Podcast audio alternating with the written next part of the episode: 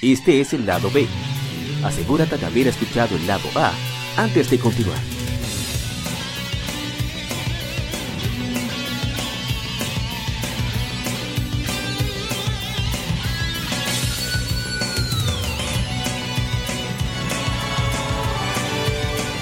Game Femérides. Juegos y consolas de aniversario son comentados entre hechos y anécdotas.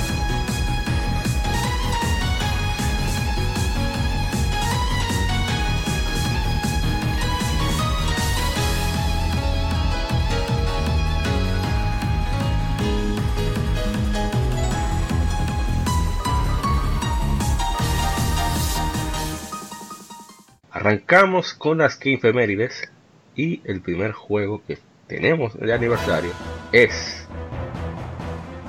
Xenogears, que salió hace 20 años en América. Es un RPG desarrollado y publicado por Square, Square, ahora Square Enix, para el primer PlayStation. Es el debut de la franquicia Xeno.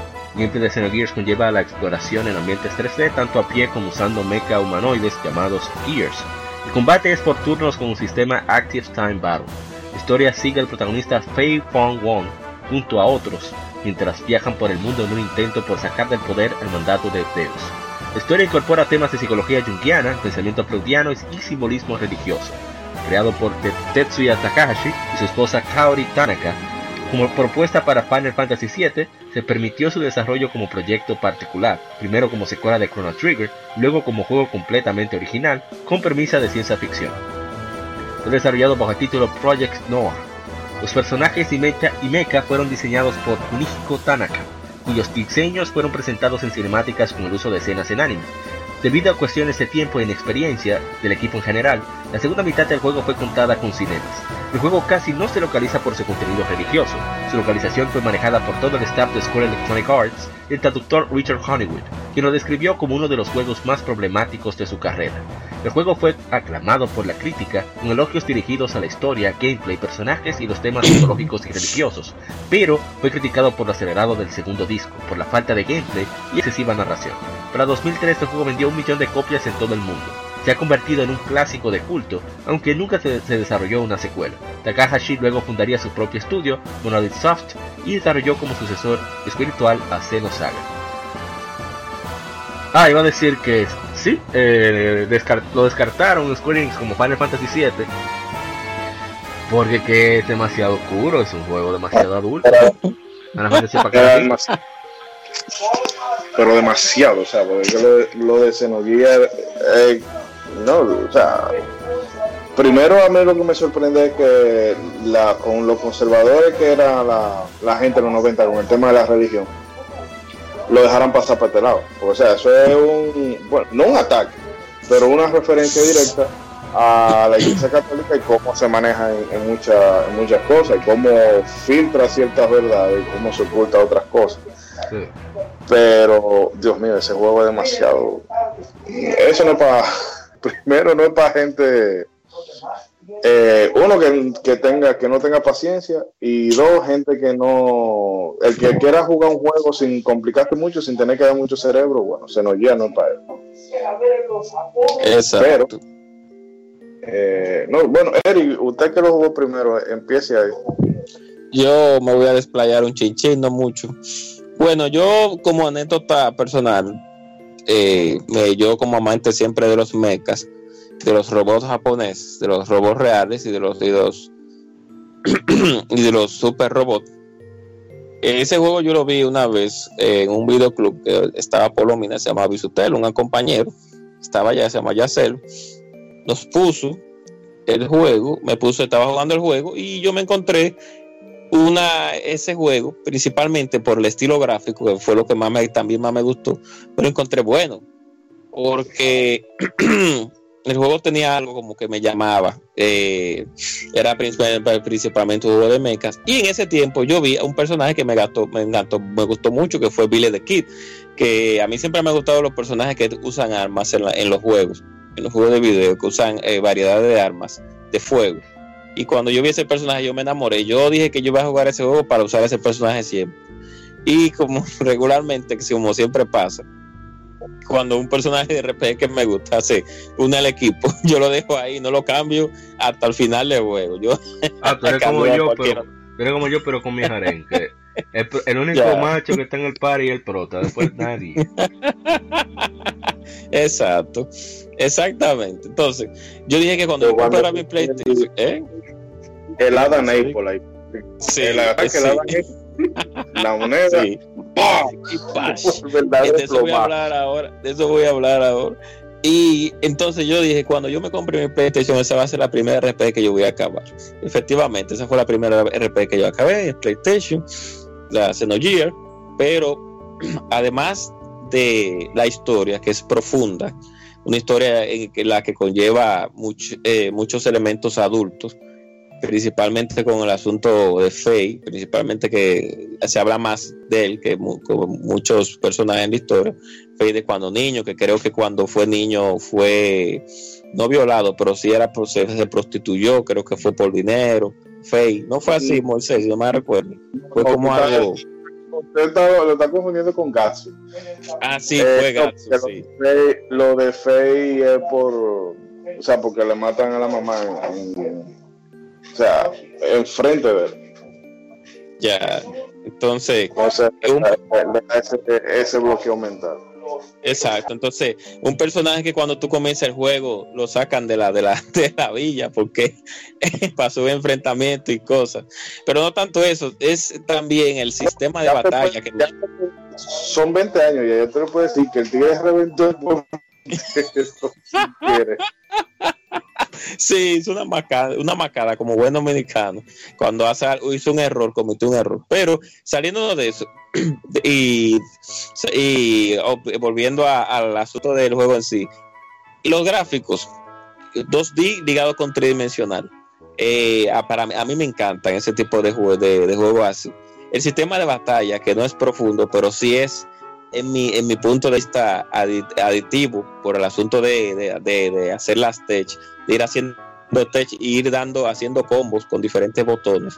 Y el asunto de las peleas de los mechas, cuando tú peleas con los mechas, con otros robots, que los mechas se, eh, se mantienen vivos gracias a la gasolina. Los golpes que los mechas hacen y los momentos especiales son en base a gasoil. Tienen que ir comprándole diferentes tanques para que ellos vayan haciendo más, eh, eh, más eh, daño. Y los personajes que tiene, el inolvidable Citán, eh, Citán, sí, el inolvidable Citán, el inolvidable Bart, el inolvidable Faye, que es un personaje de RPG poco ortodoxo, se puede decir, porque es que no es el típico personaje de, RPG de que, de que, que es súper super heroico ni nada de eso, sino que eh, es una persona calmada y todo, pero el tipo resuelve, el tipo y la parte más también que la gente más le, como que le puede le puede tronar en ese sentido es la parte religiosa que tiene el juego que, se hace muchas críticas y tú peleas inclusive con, eh, con entidades celestiales eh, claro en el mundo en, en el mundo de la de la del cultural existencial del juego, claro está. Y unos tipos de problemas económicos, sociales y políticos que hay también en el juego, que tú te das cuenta que pasa, que engloban todo el juego en sí. Y el juego es muy maduro, el juego, el juego inclusive eh, es tan maduro que tú eh, es hasta medio seco, por así decir. Es como medio seco, como que, como que No hay un momento de, de, ligereza, de diversión, sí, el juego. yo, no lo, yo no lo he jugado, yo no me he jugado unos, minutos y me encontré eso. O sea, no hay un momento que tú hagas una carcajada. Aunque entiendo el porqué, porque quería ser diferente. Exacto. Tiene uno. No, pero hay unos momentos de humor negro, como cuando tú llegas a la fábrica, que Faye ah, y él empiezan a comer la fábrica. Que si están le dicen, chicos, no coman eso ustedes no saben de alimento. Y entonces cuando tú llegas a la fábrica, el alimento lo hacen con gente. La máquina lo mete, la, la mata, la procesa. Y de ahí que se hace la... y brutal que se ve. es técnico, pero el ambiente que se da, eh, o sea, es un poco cómico, es un humor negro, pero fatal. Agrio, eso no es humor negro, es humor agrio. Sí, entonces Hay muchas escenas buenas en el juego, muchas batallas buenas a pesar de todo. Y los cambios de robot, que es una de las cosas que los juegos, muchos juegos le hacen, muchas RPG también le hacen como falta. Tú ves de esa Final Fantasy 4, de Final Fantasy, esa transición de, de Cecil, de Black, de, de, Black Knight a, White Knight. O sea, eso es una transición que a muchos juegos de RPG, exacto, de, de, de Black Knight a Paladin, esa transición que tiene ese personaje se implementa, eh, uno la implementa también en, este juego. O sea, uno le los van haciéndole upgrade a los mechas que tú tienes. Y, y a, mí no me gustan mucho algunas evoluciones de nivel 3 de, los mechas, de nivel 3 o eh, porque a, mi gusto personal hay algunos mechas que debieron de quedarse así como el Vuelta al 2. Eh, está el Vuelta al 1 y este el Vuelta al 2, que para mí es el favorito. Sí, eh, cuando entra en el, en el modo ID mejor, que, mejor, que, el mismo Xenogear que te dan Claro, mejor que el mismo Xenogear, pero eh, ese estilo de ese juego eh, es muy, ah, muy serio, pero es también muy, se traga de una muy buena manera, porque tú ves un RPG en ese tiempo bastante diferente, bastante seria, con un con una música con una ambientación musical y una ambientación eh, gráfica bastante seria, personajes, como digo, inolvidables nuevamente y que no tienen nada de, de, inclusive los personajes que son de que super cute, por así decirlo, tienen un trasfondo también medio tetricón. Porque, y bueno, Moisés, ¿te se acuerda de esta muchachita que uno encuentra en la isla que está abandonada, que, que, maneja el robot? No me recuerdo el nombre. Esmeralda, que la que, la que está en, el, en, el, en que no tiene brazo. Sí, exactamente. Las, por las cosas más bonitas del juego también tiene un trasfondo medio tétrico. Pero el juego tiene esas escenas y esos momentos tan divertidos a veces. Hay una escena en que, eh, bueno, Moisés, usted la puede recordar eh, cuando viene, cuando aparece el vuelta al 2, en la casi al final del primer disco, creo que es, que se, que se, que se prende en modo ID, eh, eh entonces está este muchacho, eh, ¿cómo que se llama? El general, junto con el, junto con el, el, el, novato que anda con él. Dios mío. Eh, ¿Cómo? No me recuerdo. Radus, Radus, sí. Con el otro. sí, con Radus que ellos van, ellos, el Vuelta al 2 es una evolución del Vuelta al 1, pero en modo ID. Cuando entramos en modo ID, el modo ID, busquen esa definición en los libros de psicología para que ustedes sepan exactamente el por qué le llaman así a, ese, a ese mecha. Es, eh, es un cambio total de la personalidad física, tanto como, como, como psíquica, del personaje. Es ya otra entidad que maneja el prota, pues, ya creo que puedo dar esos spoilers ya. Y el, y el robot cambia automáticamente cuando le entra en ese estado. Es como cuando, eh, en, lo que han visto Evangelio, como cuando Shinji, cuando ya entra a la locura, pues eleva 0-1, cambia, cambia su forma. Más o menos así, pero mejor hecho, pienso yo, en ese sentido. Entonces, él viene en la casa de Federico 1 y, se recuerda a Moisés cuando viene Ramos y dice, no, yo soy un bacano, un bacano, pues buen dominicano, no, yo soy un duro, yo te voy a dar, yo te voy a dar, que te, eh, te voy a dar y te voy a destruir y viene el Vuelta, le está parado ahí, tú tienes que enfrentarte al Vuelta, pero en la escena ponen como el Brasil. Va, tú peleas contra el Vuelta y tú no le quitas nada al Vuelta, tú le quitas como 20, 30. En ese, en ese momento tú lo que tienes como level 20, level 30 por ahí, y el, el Vuelta al 2 te quita como 999 de un solo golpe. de un solo golpe. y tienen que huir, se mandarse a huir porque Vuelta agarra y desbarata una una, un satélite que está casi en el espacio y lo manda a, la Tierra a, que caiga en pedazos y no importa y ya y no me importa y, ya. Y esas son cositas que pasan en ese juego que hacen. Son muchas cosas yo le invito a jugar a pesar de que ya, ya, vamos por 10 minutos. Sí, eh, sí ya, corto. No, yo solamente tengo que, o sea, ese juego ahora pues, es difícil vendérselo a la generación que está ahora, que, ¿verdad? que lo que quiere Los hasta cinema y papilla, la generación papilla. Hmm. Oh, Ese mundial te van a hablar mucho y los textos van a ir a una velocidad que no es, que no es la más rápida. Pero Ah, eh, eso, eso, el eso, juego, eso busqué yo al inicio. Digo, ok, ¿cómo se acelera el texto? Diablos. Qué dolor. sí, obligado hacia. Que no es porque la, la velocidad es recomendable, pero yo, yo estoy acostumbrado a leer rápido. Entonces, a mí Pero está nítido. Mm.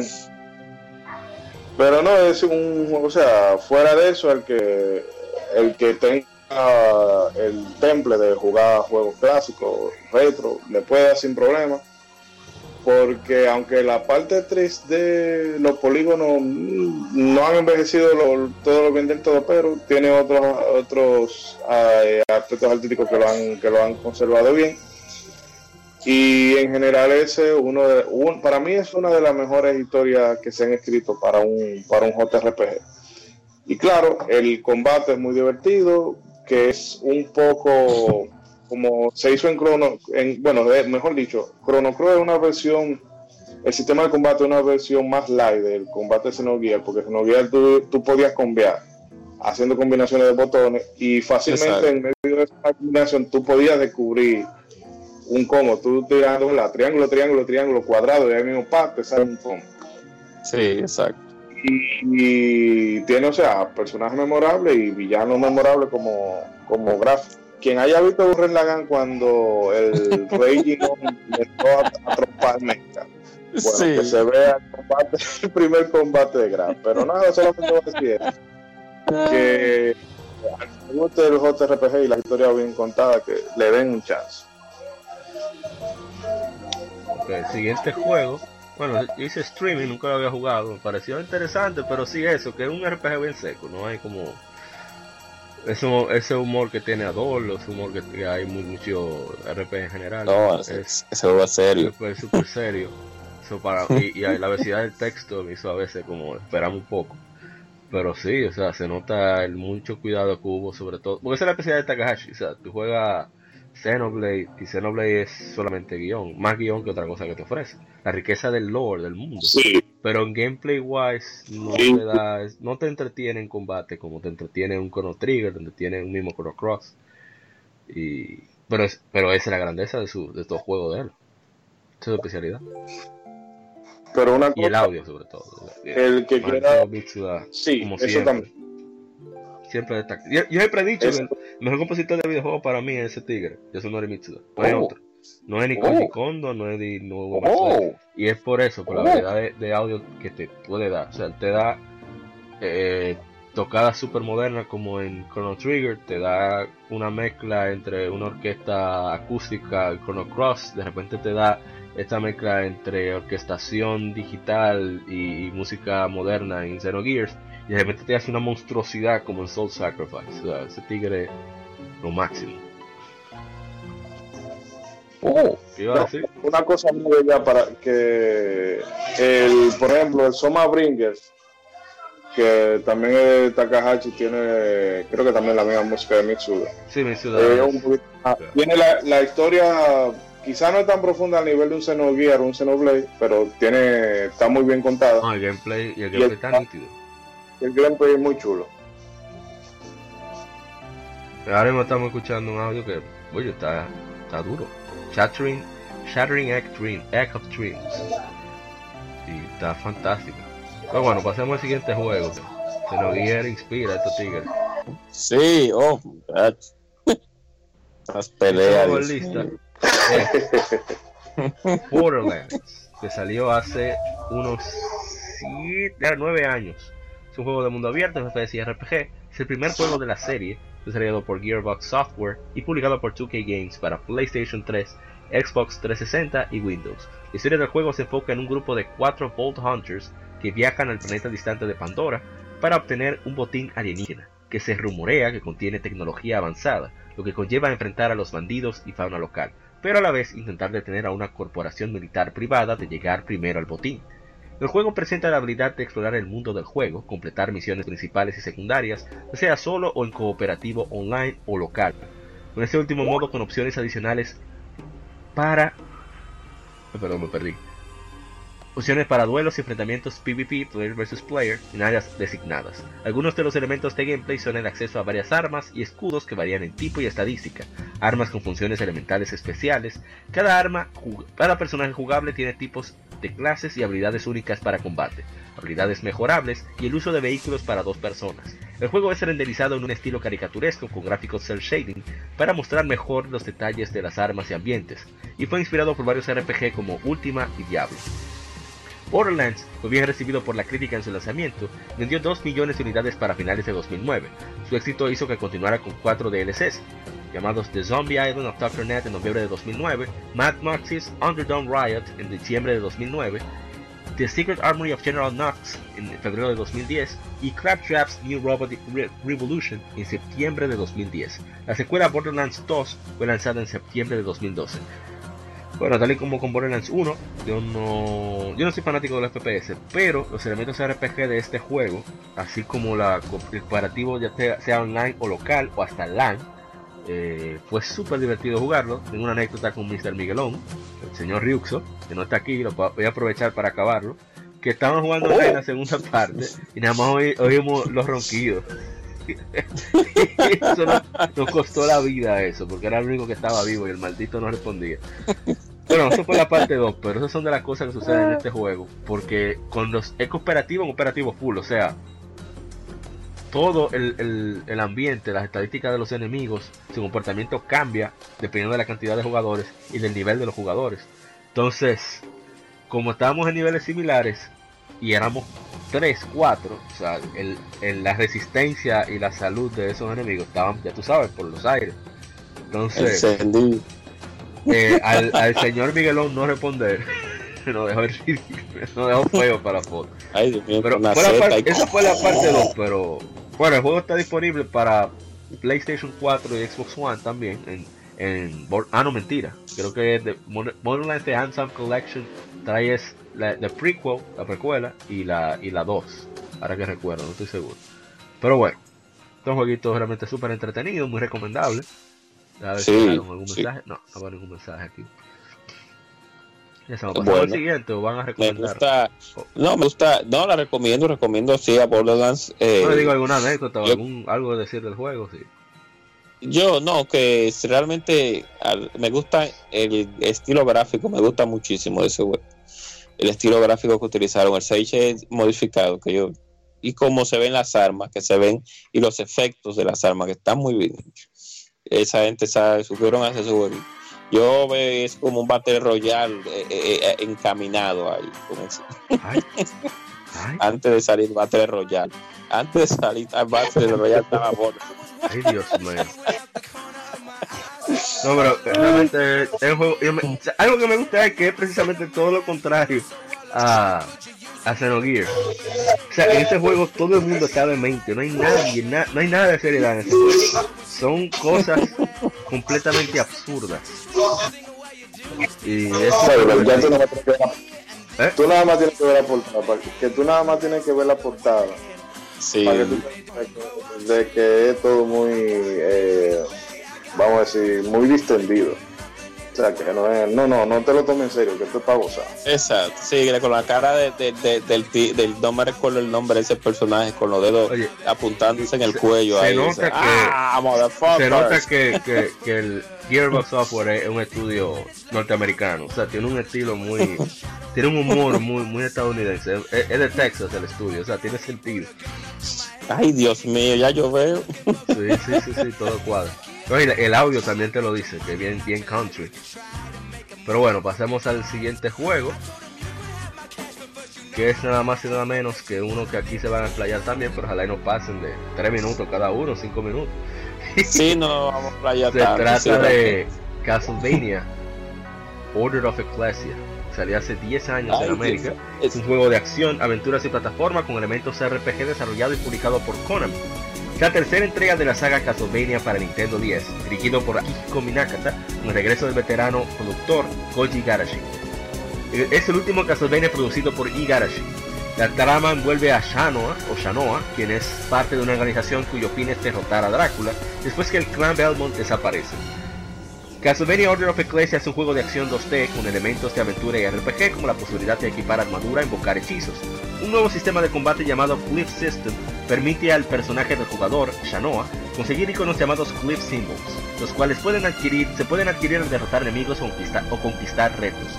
Estos símbolos pueden equiparse en sus brazos y espalda, permitiéndole ejecutar poderes y habilidades especiales. El juego fue hecho por por el equipo responsable de Castlevania Portrait of Ruin, eh, junto con Igarashi. En una entrevista con Wired, Igarashi dijo, estamos haciendo otra versión, otra versión para Nintendo 10. No ha habido anuncio oficial, pero estamos en eso. Queremos que la gente disfrute la versión de PlayStation Portable de Castlevania The Dracula Chronicles después la anunciaremos. Así que por favor esperen un poco. Para el 25 de enero de 2008, un grupo liberó imágenes de una Castlevania de 10 que también mostró conectividad con Wii. En respuesta, Igarashi no dio respuesta directa de si era el mismo juego o si era un producto oficial de Konami. Eventualmente se confirmó que eran imágenes de Order of Ecclesia. Por cierto, eh, el señor Luis Manuel Franjul, nuestro querido amigo de The Halo Fantasy, nos puso, el único Castlevania que he terminado fue porque Shanoa me gustó desde que la vi. Ajá. Eh, o sea, hablen ustedes porque a mí, yo no... No sé. No, no yo, lo no voy a enganché. decir que Moisés se playe. Moisés no me- de playa yo no usted, por favor. Eh, la gente que va a llevar una picadera porque esta charla va a durar como 30 minutos. No, eh, en realidad, cuando eh, Ansel, ¿usted se acuerda de la época en que yo trabajaba en el cybercafé de aquí, de cerca, bueno, cerca de la zona donde vivimos Ansel y yo? Entonces Ah. eran los, los inicios de YouTube. Y no recuerdo cómo, bueno, será en un foro o, a- o revisando alguna página de higiene, yo vi el primer tráiler de ese, de ese juego, porque salieron como tres. Eh, y yo me quedé loco, sobre todo porque hay una fase en que es un naufragio, que se parece un poco a la, a la segunda fase de Ghosts and Goblins, Ajá. eh, con toda la, la marea subiendo y bajando. O sea, eso a mí me, de- me dejó loco. Yo hice un lío de una vez y compré, le compré un Nintendo DS a un, a un cliente que solía ir allá. Pero en fin, ese juego es de los pocos juegos que yo eh, que me ha producido hype y que cuando yo lo cogí superó mis expectativas pero con creces. O sea, es lo mismo de un, o sea, es la misma fórmula que se vino haciendo de, de post Symphony. O sea, Symphony, eh, el Harmony Dissonance, Aria of Sorrow, Down pues, es la misma fórmula. Pero aquí con el tema de los glifos y sobre todo que lo que me dejó más loco fue que, que no es el, el estilo de, de Ayami Kojima, pero el estilo de arte que eligieron a mí eso, eso me dejó, me voló la cabeza. Y la historia, que los Castlevania no, no son la gran vaina, pero tienen, son, solamente son tres personajes que son eh, contando, sin contar los NPC de la villa, que tú te pasas más tiempo haciendo quests para, para esos personajes que tratando de, de salvar el mundo de la oscuridad.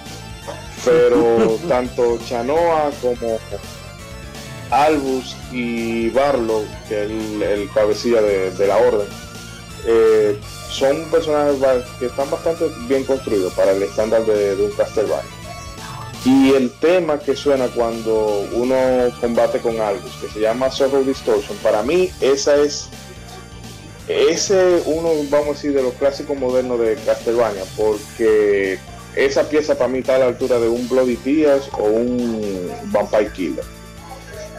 Y no, sé, no puedo decir, no me voy a poner a entender mucho porque que, que ese juego a mí me, me pone mal.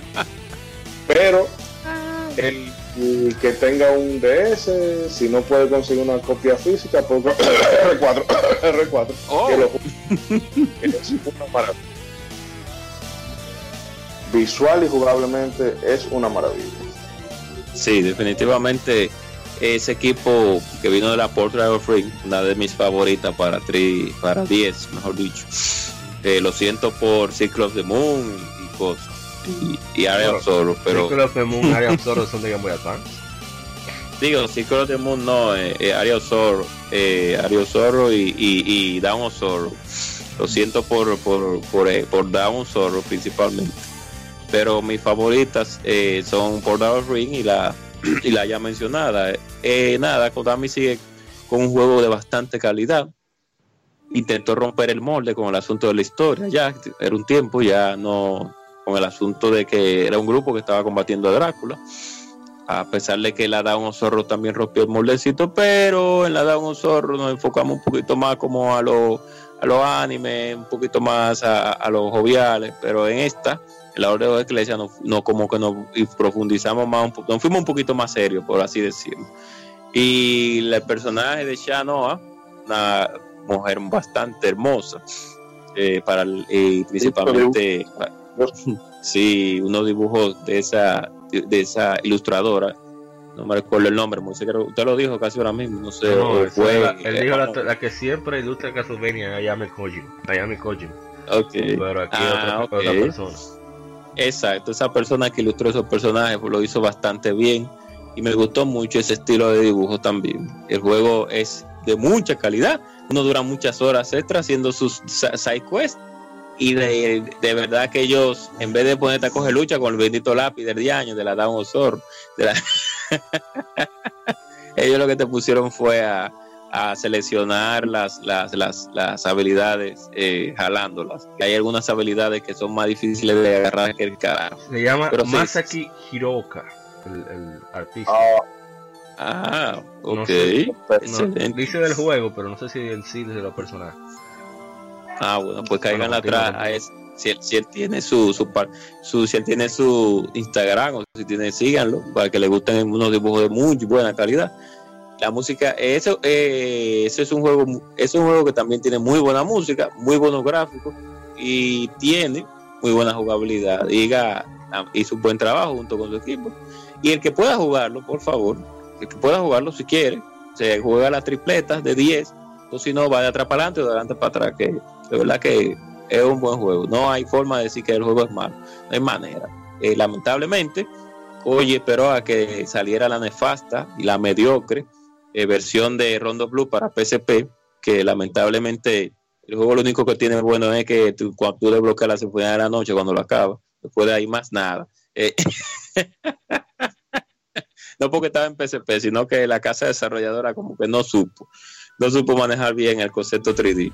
Eh, a, pesar de que ya Capcom había hecho grandes obras con Ghost and Goblin y con Mega Man, esta como que no supo hacerlo, pero bueno, eh, saliendo de mi veneno, como siempre. Haciendo una interrupción.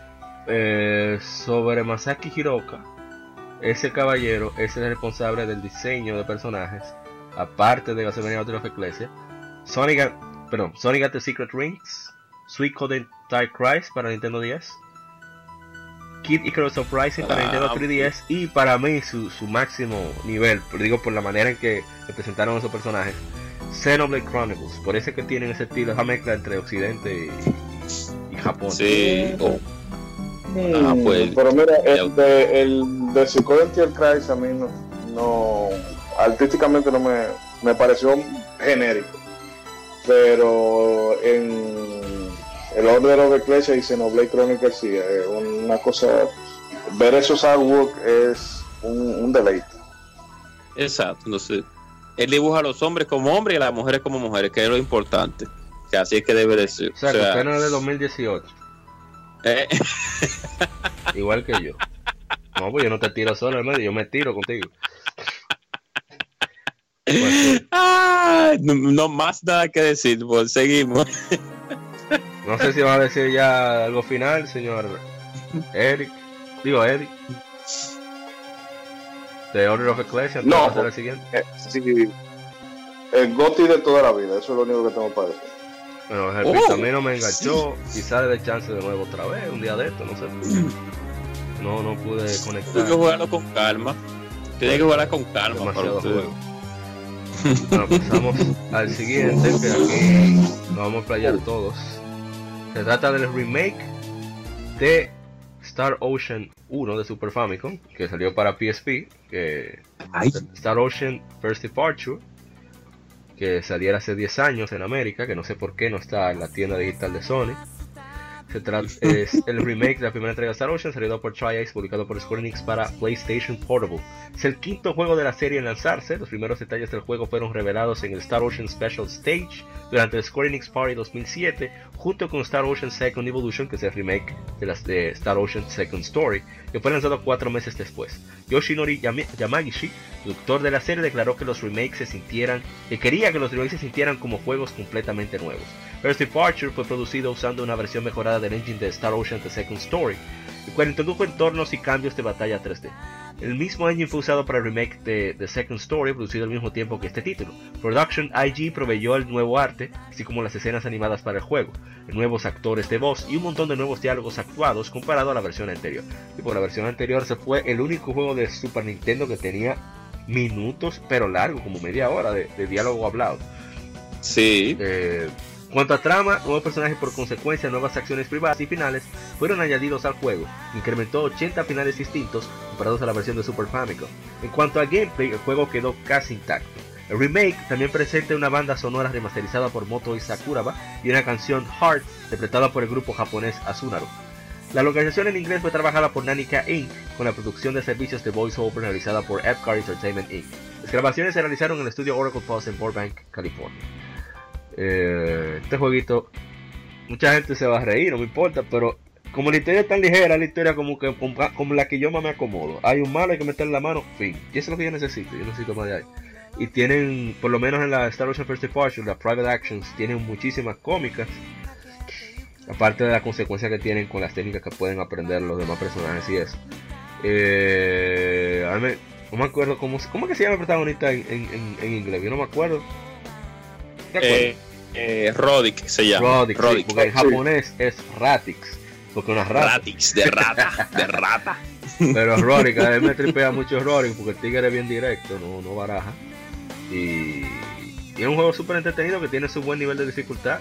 Y, y lástima que Square Enix, eh, no sé, como que la, o sea, Square Enix yo diría que es una de las empresas más lógicas ahora mismo. O sea, mala fecha, uh, juego que debería uh. lanzar, no lo lanza. Por ejemplo, Dios mío. Final Fantasy VII, eh, Kingdom, Hearts Birth by Split por lo menos está en las recopilaciones para PlayStation 3 y PlayStation 4, por lo menos. Pero Final Fantasy, eh, Crisis Core Final Fantasy VII, eh, este juego, The Second Evolution, en Japón hicieron un remaster para PlayStation 4 y, PlayStation Vita, porque carajo no están aquí, eso, eso, se pone ahí y tal y eso vende. Pero nada, eso, ellos son los que no quieren dinero, ¿qué hacen? No, no, realmente. Sí, yo lo recomiendo también. Fueron medio vagos, sí, con el asunto del engine, de la 2, o sea, no, no le cambiaron muchas cosas, pero saliendo de eso. yo recomiendo el juego, sí, es una RPG sencilla, no es muy larga, pero se disfruta, pues, tiene muchos elementos buenos, el, humor es bueno también, principalmente con el asunto de, la personaje que no me recuerdo el nombre ahora de no de la acompañante de Roddy que es la, la, maguita no sino la la, rubia. que es una rubia sí que está aficiada de, del, del, del, capitán del, de, la nave. Está aficiada del capitán de la nave pero le tira. Eh, sí pero, exacto. Pero también le tira como su cacarita a Roddy entonces es una eh, el humor es muy bueno y la dificultad tú como es como tú dices va aumentando mientras uno va yendo a diferentes pueblos y diferentes acciones. Y tiene muchas cosas por desbloquearse yo no le voy a sacar los 80 finales yo estoy muy viejo para eso. O sea que pero aún así yo lo recomiendo lo recomiendo yo lo estoy jugando y, y no es que yo sea un, un omega catador de las RPG japonesas pero pero pero eh, he jugado muy buenas obras de arte. A mí en lo particular me gusta más el arte de la de Super Nintendo. Se ve más, más adulto, más crudo. Y el sistema de batalla es un poco más agresivo. En esta versión del PSP, como utilizaron el engine de la parte 2, de parte 2 de PlayStation 1 y el remake de PSP, pues se ve un poquito más, un poquito más lento, un poquito más, no flojo, pero sí suavizado pero eso no le quita el factor diversión y no le quita el factor entre el factor eh, dificultad. O sea que denle para allá jueguenlo eh, o en forma de preservación lamentablemente o como ustedes puedan jugar y disfruten lo que sí que ese fue un, el primer juego del, de la tripleta, de la tripleta de abusadores de la gente de Enix. cuando ellos dijeron, no, no, nosotros vamos a hacer nuestro juego como nos dé la gana y vamos a hacer una brutalidad. Y brutalidad, cuando digo brutalidad, es que vamos a hacer algo Con bien. juego, con juego de azar y mujerzuelas. Sí, Hay juego de azar, pero no me acuerdo. Ah, bueno, la rubia. sí, sí. y bueno, dale para allá. No más nada que decir. Tiene otro largo. No sé si Eddie va a decir algo. de- No, o sea, yo la versión que, que jugué y no la terminé fue la, la de Super Nintendo, pero era bueno, un juego bastante bueno. No es quiz- o sea, es un Star Ocean, eh, inició todo, pero no es eh, no es uno de los juegos más memorables que, que, que yo Exacto. tengo. Habría que ver. ¿Qué- No, qué- no. Dios mío, están cambiando los nombres ustedes. Uh, uh. No, qué va. Qué va, qué va. Eh, ah, vamos al siguiente, que es pesado también. Claro. No es mi favorita, pero es una de las mejores. Se Uh, trata ay, de. Dios mío. No, el Fantasy 4. Se trata de Final Fantasy 6, que aquí salió como Final Fantasy Bueno. 3. Le salió hace 20. Fue, un- fue de rata en realidad, porque fue que salió el 11 de, de este mes, de, de octubre, pero que se nos pasó, había demasiadas cosas. Y bueno, hace 24 años se lanzó en América Final Fantasy 6, aquí Final Fantasy 3, su lanzamiento. Es un RPG desarrollado y publicado por Squaresoft, o Square Enix, para el Super Nintendo Entertainment System. Final Fantasy VI, como su nombre lo indica, es el sexto de la serie Final Fantasy, dirigido por Yoshinori Kitase, o sea, Kitase de ahí, y Hiroyuki Ito, que, que considera uno de los, Ay. creo que es el más grande creativo que queda en Square Enix. Él fue Ay, el Dios el mío. Active- él creó el, el Active Time Battle. o sea que- Pero Nomura es creativo también, como él. Ah, no, no, creativo en dibujar personajes, claro. Mira, después está Sakaguchi, Noematsu y Hiroyuki Ito. Son los tres que se han encargado de darle la personalidad, por lo menos la personalidad de, de la época clásica, del 1 al 9. Lo que se encargaron de, dotar a Final Fantasy de los elementos que la distinguían fueron esos tres señores. Uno como ideador, el otro como la música y el otro en el aspecto de gameplay. Así es. Bueno, de creador de la misma, Nobuo Sakaguchi, Yoshitaka Amano regresa como diseñador de personajes y contribuyendo al diseño visual en general, mientras que el maestro Nobuo Uematsu se encargó del audio y la banda sonora. Sucede en un mundo de fantasía con nivel tecnológico equivalente a la segunda revolución industrial. La historia sigue a un elenco de 14 personajes jugables y se extiende desde una rebelión contra una dictadura militar malvada, la carrera de los Magic Arms, el uso de armas químicas en guerra, representación de enfrentamientos apocalípticos violentos contra divinidades, varios arcos de redención, embarazo en adolescencia y la continua, continua renovación de esperanza y la vida misma. Final Fantasy VI fue lanzado para clamor de la crítica y es visto como un punto de referencia para los RPG. Sus versiones de Super Nintendo y PlayStation 1 han vendido más de 3.48 millones de copias a nivel mundial hasta la fecha, aparte de 750.000 copias como parte de bundles. Ha ganado numerosos premios y es considerado por muchos uno de los mejores títulos de todos los tiempos. Fue porteado por TOSE, con diferentes diferencias menores para el PlayStation en 1999 y para el Game Boy Advance en 2006. Fue lanzado para la consola virtual de Wii en 2011. Nintendo relanzó el juego como parte del Super NES Classic Edition. El juego era conocido como Final Fantasy 3 en América, ya que los Final Fantasy 2 y 3 originales, así como Final Fantasy 5, no habían sido lanzados en el resto del mundo para la época, dejando a 4 como el segundo lanzado fuera de Japón y sexto el tercero. No obstante, las localizaciones posteriores tienen el título original. Antes de... Ah, no, no hay, no hay, no hay comentarios, así que dale para allá. Ah, aquí yo puedo decir. Eso- esta fue la primera ok. Final Fantasy que yo jugué. Yo no entendía mucho, pero el, el hecho de tú tener tantos personajes a tu disposición y los visuales también trabajados. Yo lo jugué en la época del 64 ya, pero imagínate. Ya. Eh, No, en esa época no seguíamos el, el trending del actual, sino lo que se podía. Y era impresionante eso, Claro. de, de- de- de- de los cambios, algunas cosas que se podía entender con el precario inglés que no tenía, la, el audio, que entendía que para hacer de Super Nintendo, bueno, ahora adulto lo confirmo, pero entendía que el audio era impresionante. Y, y bueno, que era un elenco de personajes tan diferentes, a que todos eran rubios, pero eran tan diferentes unos de otros en cuanto a sus habilidades y eso, que, que era entretenido incluso para alguien que no entendía bien lo de guion. Ya después de adulto tú te das cuenta de lo oscura y, y madura que es la historia y definitivamente que es uno de los mejores RPG que se han hecho y debería ser la Final Fantasy favorita de la mayoría. En mi caso la 4, nadie va a sacar de la 4, pero la 6 es un juegazo. Cecil, lo más No, hombre. ese- Moisés, pláyese ahí, Ah, por favor. Arranca un apunte de ahora que mencionaron a Yoshinori Kitase. Que yo recuerdo en un streaming estaban eh, Sakaguchi y, y Kitase. eh, no recuerdo, no sé si era promocionando Final Fantasy XIV o el 15, no sé qué. Y parece que Sakaguchi se había dado algunos traguitos de sake.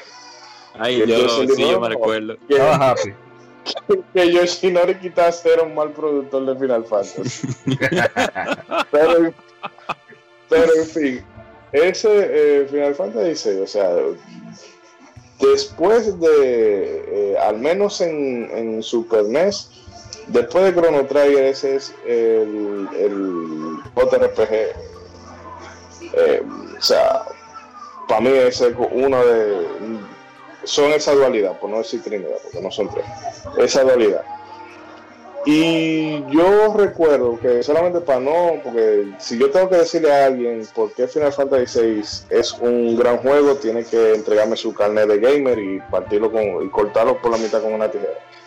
Pero me voy a centrar en dos momentos. Que por ejemplo el personaje de Locke, que es, eh, es el tipo siempre está con una siempre está, es como el, el personaje, eh, vamos a decir, alegre, sinvergüenzón. Eh, no, Eh, ladrón, cuidado, no, no, Yo eh, soy- cazador de tesoros. yo soy Sí, cazador, más, que más. más perfecto. Y entonces tuve este personaje con esta, con esta vis cómica, pero que también se preocupa mucho por los amigos y mira cómo se preocupa por ser. Pero cuando llegué, tú llegas a la parte, ¿verdad? De que ya el mundo se ha ido al carajo. Y él está en busca de, del, del Fénix para poder traer de nuevo a la vida a Rachel.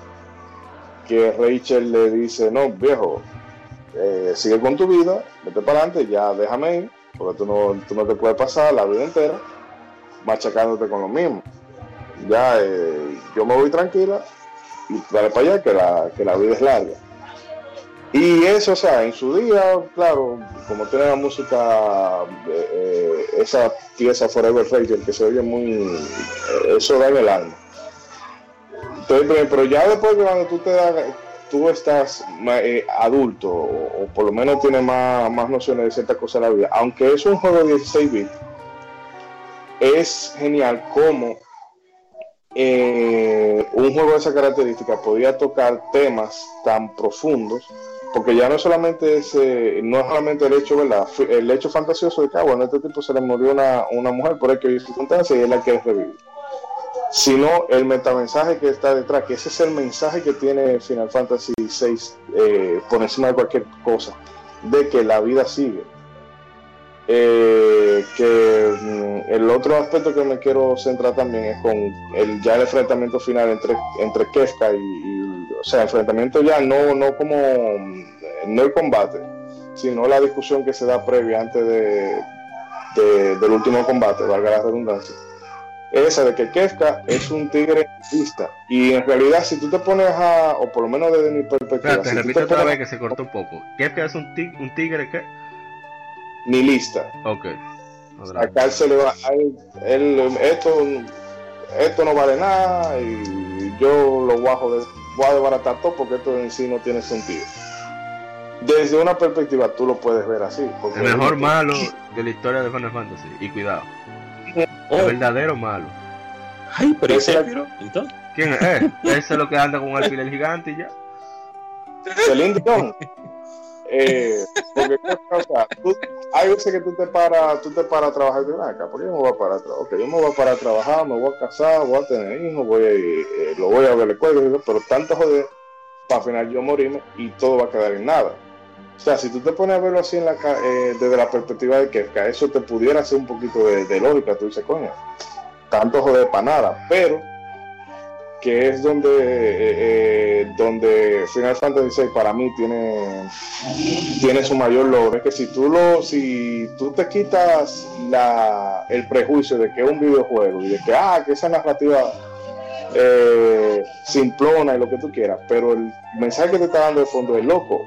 Lo que sea que tú encuentres en esta vida, aférrate a eso y dale para adelante. Porque a pesar de los pesares, aunque se, el mundo se te barate, se te parta por la mitad, como, como pasa en el juego, literalmente, tú encuentras lo que sea que te, que te sirva para llevarte del día a día, sea, sea un ser querido, sea o viceversa.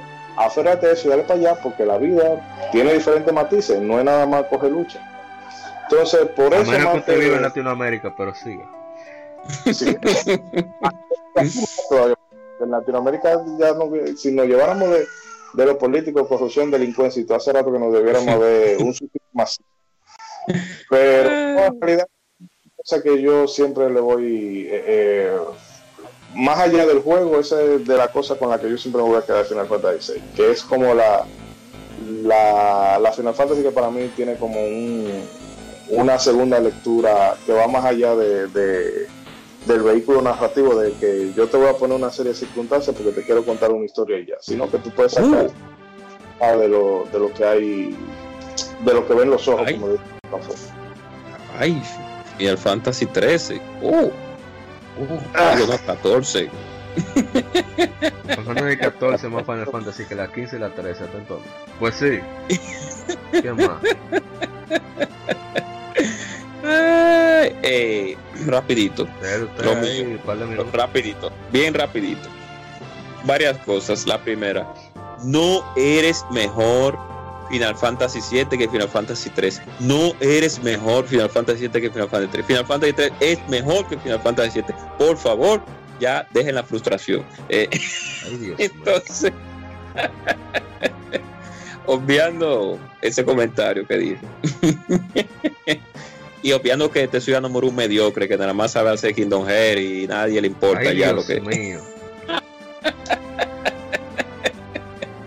Y obviando que el productor de la Final Fantasy de la de Lighting, ¿cuál es? la 13, no, la 13, la 14, eh, otro mediocre que, que- que- sí, que- que- que- que es la personaje femenina más fuerte de toda la franquicia. Ahí está Ah, María. Ahí está María, ahí está Sí. Ceci.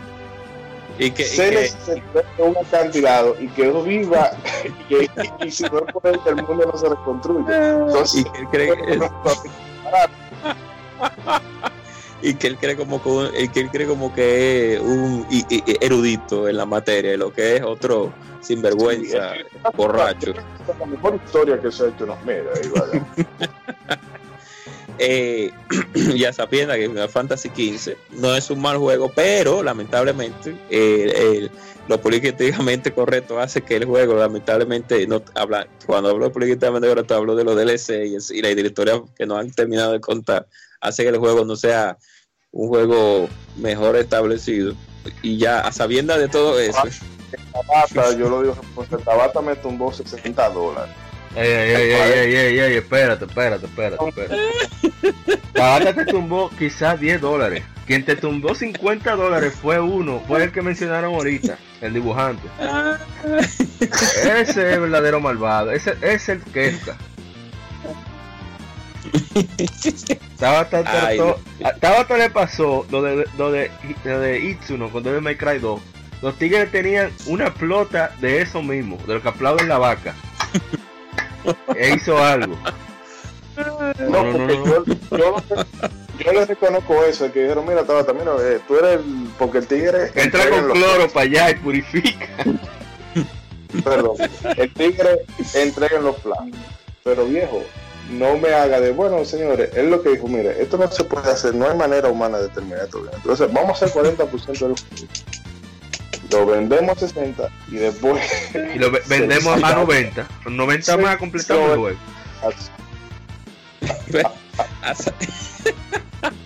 Ay, Dios mío, como a los jugadores nos, tom- nos timan a veces, pero Bueno, que- es Ay, que nos dejamos uno timar. sí, Nos dejamos. Oye, yo lo hiciera también. Por eso, no puede por eso subirse al tren del hype demasiado rápido. Pero Bueno, bueno, que sí- a sabiendas de todo eso, personaje, música, sistema de batalla, momentos que pasan en el juego, personalidad de los de los de los jugadores, del, del- del- la- de los personajes, o sea, eh, la psicología que tienen cada uno y la historia trasfondo que tienen, gráficos y final, hace que Final Fantasy 3 lamentablemente, no, y no lamentable, hace que Final Fantasy 3 sea adelante y después. Final Fantasy 2, o sea, o Final Fantasy 4 es excelente juego. No vamos a decir que no, a mí me encanta, pero cuando, cuando llegó Final Fantasy 3 fue como un shift, fue como una fue como un arreglo. Vamos a hacer este juego y vamos a, mejorar todo lo que hicimos en la 5, que casi nadie la conoce, y en la 4. Y vamos a hacer esto, esto es lo que va. Una historia eh, medio medieval eh, posapocalíptica con personajes que que lo recordamos todos, a todos los personajes lo recordamos, eh, no hay ninguno que uno no recuerde. ¿Qué personaje usted recuerda de Final Fantasy XIV? Ninguno, solamente a Light porque es obligado. No, la 14 online. La 13 ah, tiene tres partes. La, 13, sí. ¿Qué personaje recordamos? yo, recuerdo a, a Hope. Porque yo siempre tengo que agarrar con, una, con un cuchillo y sacar ah, Sí, sí, sí, de Hope yo me acuerdo. Porque qué diablo hace un hombre llamándose Hope, pero serán locos. fue como solo. Yo pensé que Vanilla era la que me iba a caer mal. Ay, no, a mí, a mí se me cayó mal con el nombre. Ya. Pero continúa. ¿Qué personaje usted recuerda de la XV? Me, me, contagiaron el veneno, malditos ustedes dos. ¿Qué personaje te recuerda de Final Fantasy XV? A Noctis, si acaso porque el protagonista. No, no, por los eh, trailers que la música estaba dura y tú sabías que él se llama Noctis. Por eso. sí. Y así, y así, sí, no se olviden de cine. Sí. Ey. Lo único bueno que hicieron en ese juego pero de Final Fantasy 3, usted recuerda. Usted recuerda a, tenía, tenía el comisario Rex de compañero, el único personaje. A, Shadow con el comisario Rex que se llama Intersector. Usted recuerda a Edgar, recuerda a Siam, recuerda Ey, esa. ¿Sabe no, no, fue el que le hizo el suple al 3? Sí, al Doom sí, 3. ¿Verdad? ¿Cómo yo no dije eso? O sea, recuerda. No, imagínate, recuerda. Oh y le dan un supledino. Pero en la Final Fantasy XV uno pelea con un gole que nada más dice que. Mm, mm. un, un gorón, un gorón. Oh, oh, oh, oh, oh, oh. Ok, ok. Oh, oh, oh, oh. Yo, una última cosa. Malditos. Malditos, mal, malditos tú, maldita tu descendencia y maldita tu ascendencia al que hizo la versión de Final Fantasy VI para Android. Cara, qué clavo eso. Se pasaron. Ah, entonces, ya y rapidito. Y bien la versión de PlayStation también, por favor. El bundle que hicieron de Chrono Trigger y de Final Fantasy 3 para Play. Nunca lo jueguen, por favor. no, no hay manera de disfrutar. Eso se puede jugar, pero la versión digital. pero, pero no lo puedes jugar en PlayStation 3. Tiene que ser en PlayStation Vita, PSP o PlayStation TV. Porque puede acelerar los tiempos de carga de manera que parece de Super Nintendo. Exactamente. Entonces, nada. Historia, eventos, música, personajes, final, manas, nada que decir. 10 de 10, obligado. No hay forma de tú decir que Final Fantasy 3 es un juego malo. No hay manera de tú decir eso. No hay forma. El que diga que no, que, es un juego de que me dio, no, no, me eh, borrado de la existencia. Diablo, está bien, Kefka. denle una oportunidad a las personas que han jugado final, otras Final Fantasy. Que realmente sí. es obligado, es obligado oh. que hay que jugar. Yo cuando llegue al poder voy a hacer voy a hacer un campo de concentración para que todo el mundo tenga que jugar Final Fantasy obligado. y denle su oportunidad. y ojalá Square algún día haga un buen remake. Haga un buen remake. Como el Final Capital dañando Final Fantasy 7. Agarren Sigo dañando, ¿eh? para mí Final Fantasy 7 es bueno. pero cambiar la esencia de su gameplay está, está jodón. Que dejen así, mira, ya Final que no la toquen más nunca, que dejen eso así. Sí, y, que, y que, no traigan, y que no, que Final Fantasy se la va a dirigir y que no mura igual que la 7. No, por favor, no hagan no, eso. No, no, pasemos al siguiente juego, porque ya, ya, ya, ya, el veneno me está saliendo casi por la boca. No, pero Final Fantasy de verdad que es una joya se lo de mi hermano Carla, que él no oye el, podcast, pero nada. Carla fue, era quien tenía ese juego. Yo lo tengo en su posición, en, su en mi posesión, el juego suyo. Final Fantasy de Super Nintendo original. Y una joya, un juegazo. Sí, Bueno, pasemos al siguiente juego, que el cual no voy a opinar, solamente voy a leer. Siguiente juego es uno de los que se considera de los mejores juegos de aventura, novela gráfica. Se trata de un juego que salió hace 6 años, se llama Zero Escape Virtuous Last Reward, juego de aventura, novela gráfica desarrollado por Spike Chunsoft. Es la segunda entrega de la serie Zero Hour, Zero, Zero Hour o Zero Escape, mejor dicho. Fue lanzado originalmente para PlayStation Vita y Nintendo 3DS. La historia sigue el personaje del jugador Sigma, un hombre secuestrado y forzado junto con ocho individuos más, individuos más a jugar el juego Nonary, que pone a los participantes en situaciones de vida o muerte. Mientras la historia progresa, los personajes descubren secretos detrás del Nonary Game, así como su verdadero propósito. Personaje se alterna entre dos secciones. El gameplay se alterna entre dos secciones. Sec- secciones de escape, donde el jugador completa puzzles en escenarios de escapar del cuarto, y las secciones novela, en el cual el jugador lee la narrativa del juego en segmentos de novela visual, toma decisiones que influyen en la historia hacia uno de los 24 finales distintos. Los jugadores tienen acceso a un mapa que les permite retomar cualquier sección completada, tomar opciones distintas para que la historia proceda en otra dirección. El juego fue desarrollado como resultado del inesperado éxito de su predecesor, Nine, Hours, Nine Persons, Nine Doors en América. El director del juego, Kotaro Uchikoshi, escribió el guion, el cual fue localizado por Axis Games en América y Rising Star Games en Europa. Fue bien recibido por la crítica, los críticos elogiaron la historia y personajes, pero estuvieron divididos con las secciones de escape. A pesar de los buenos reviews, fue un fracaso comercial en Japón, lo que le llevó a la cancelación temporal de su secuela. Eventualmente se se tomó el desarrollo de la misma y Zero Escape Time Dilemma fue lanzado, fue lanzado en 2016. Eh, yo no soy muy fan de la novela gráfica y este que es con cosas de tiempo limitado, menos le he puesto la mano. Pero mi hermano Evaristo Toribio, entre otros que son fanáticos de, este género, eh, encantados con esta saga. También Guarip, que conocido nuestro de la comunidad de Nintendo, creo que esta fue una de sus primeras novelas visuales, y novela gráfica, perdón. Y le ha encantado también el juego. No sé si ustedes lo jugaron, si van a decir algo. O... Eh, no, pa- pasamos, yo paso de largo ahí. No, eh, yo jugué el, el 999, no sé cómo va el orden de hora, puerta, whatever. Eso mismo. Y realmente ese estilo de novela gráfica no, no me gusta. Y lo pasé. Porque es más de. En vez de contarme las cosas con imagen, me embadurna la pantalla de texto. O sea, y eso a mí me. No, para eso yo voy y me leo un libro. Pero Ay, Dios mío. Oh, tiene su oh. Ay, Dios mío. Ay, santísimo. Ya te ganaron la gente. Bueno, vamos al siguiente juego que aquí sí voy a explayar un poquito. Se trata de nada más y nada menos que Ratchet and Clank Tools of Destruction, que salió hace 11 años en América, juego de acción y plataformas, creado por Insomniac Games y publicado por Sony para PlayStation 3. Es el primero de la serie de Ratchet Clank en esta consola, así como del arco Future. Uno de los primeros juegos de PlayStation 3 en ser compatibles con la vibración de DualShock 3 sin ningún accesorio adicional. Fue aclamado por la crítica en su lanzamiento, gran parte de los comentarios positivos se dirigieron a lo adictivo y divertido del gameplay, aunque muchas quejas se dirigieron a problemas técnicos que fueron resueltos con parches. Fue nominado a varios premios de muchas publicaciones fue considerado un éxito comercial. Tools of Destruction, que significa herramientas de destrucción, tiene mucho del gameplay básico de entregas anteriores, siendo prim- primordialmente un shooter plataformas. El jugador controla a Ratchet la mayor parte del tiempo, con algunas secciones con Clank, mientras exploran varios mundos para completar misiones, usando la llave inglesa de Ratchet junto a otras armas exóticas en el curso del juego. A veces, Ratchet podrá planear o volar con mejoras de Clank. Durante esos momentos, el jugador utiliza el Six Axis, el control, para maniobrar al Ratchet.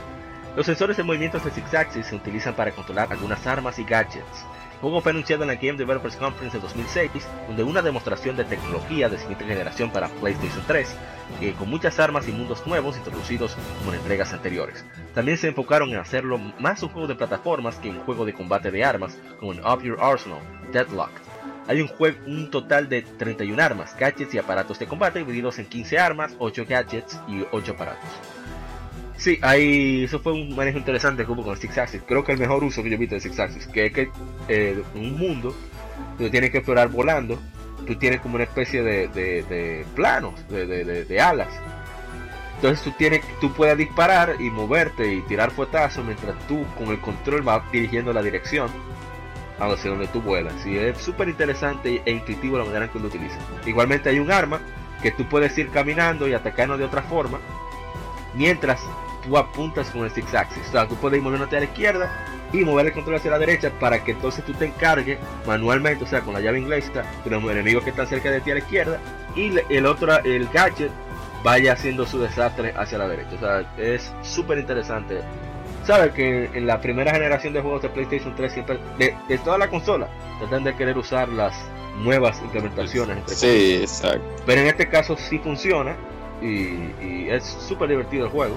Aparte de que es bastante emotivo y no sé si decir qué sucede en la historia, pero los visuales me impresionaron bastante a pesar de que es un juego de 2007 cuando lo jugué 2011 por ahí. Y es una joya. Como todos los Ratchet Clank. Este es un mes de Ratchet Clank, es muchísimo. Viene otro después. ¿Ustedes lo han jugado? no, con el Lombat hay. Un el Lombat. El Lombat, sí, el, ahí. Bueno, vamos al siguiente juego, que yo creo que aquí sí te van a hablar un poquito más. que no, parece un gato, no, es, Ratchet, pero... pero... siguiente es... Castlevania Dracula X Chronicles el primero y único de la serie Castlevania para PlayStation Portable. El juego es esencialmente un remake de Castlevania Round of Blood en formato 2.5D. Es la primera vez que el juego es lanzado fuera de Japón. Dracula X Chronicles también incluye como juegos ocultos desbloqueables una versión actualizada de Castlevania Symphony of the Night y el Akuma Joe Dracula X Round of Blood original, que era titulado en versión inglés, se llama Castlevania Round of Blood. Este título cuenta con un con elección entre diferentes personajes, a medida que avanzamos en los niveles podemos profundizar en ellos y dándonos cuenta de esos detalles, lo que hace que descubramos que hay prisioneros como María Renner, que aparece secuestrada por el brujo Shaft, al principio del primer nivel en, una mazmorra.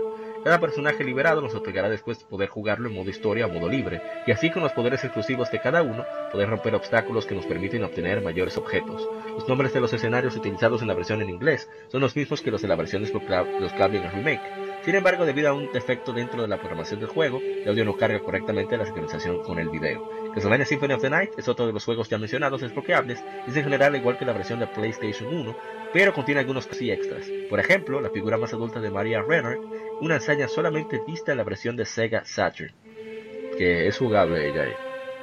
Sí. Está en, manera desbloqueable en el remake de Castlevania de Dracula X Chronicles. Aquí nos habla Javier Márquez, que habla de que lo jugará ahora en modo de preservación.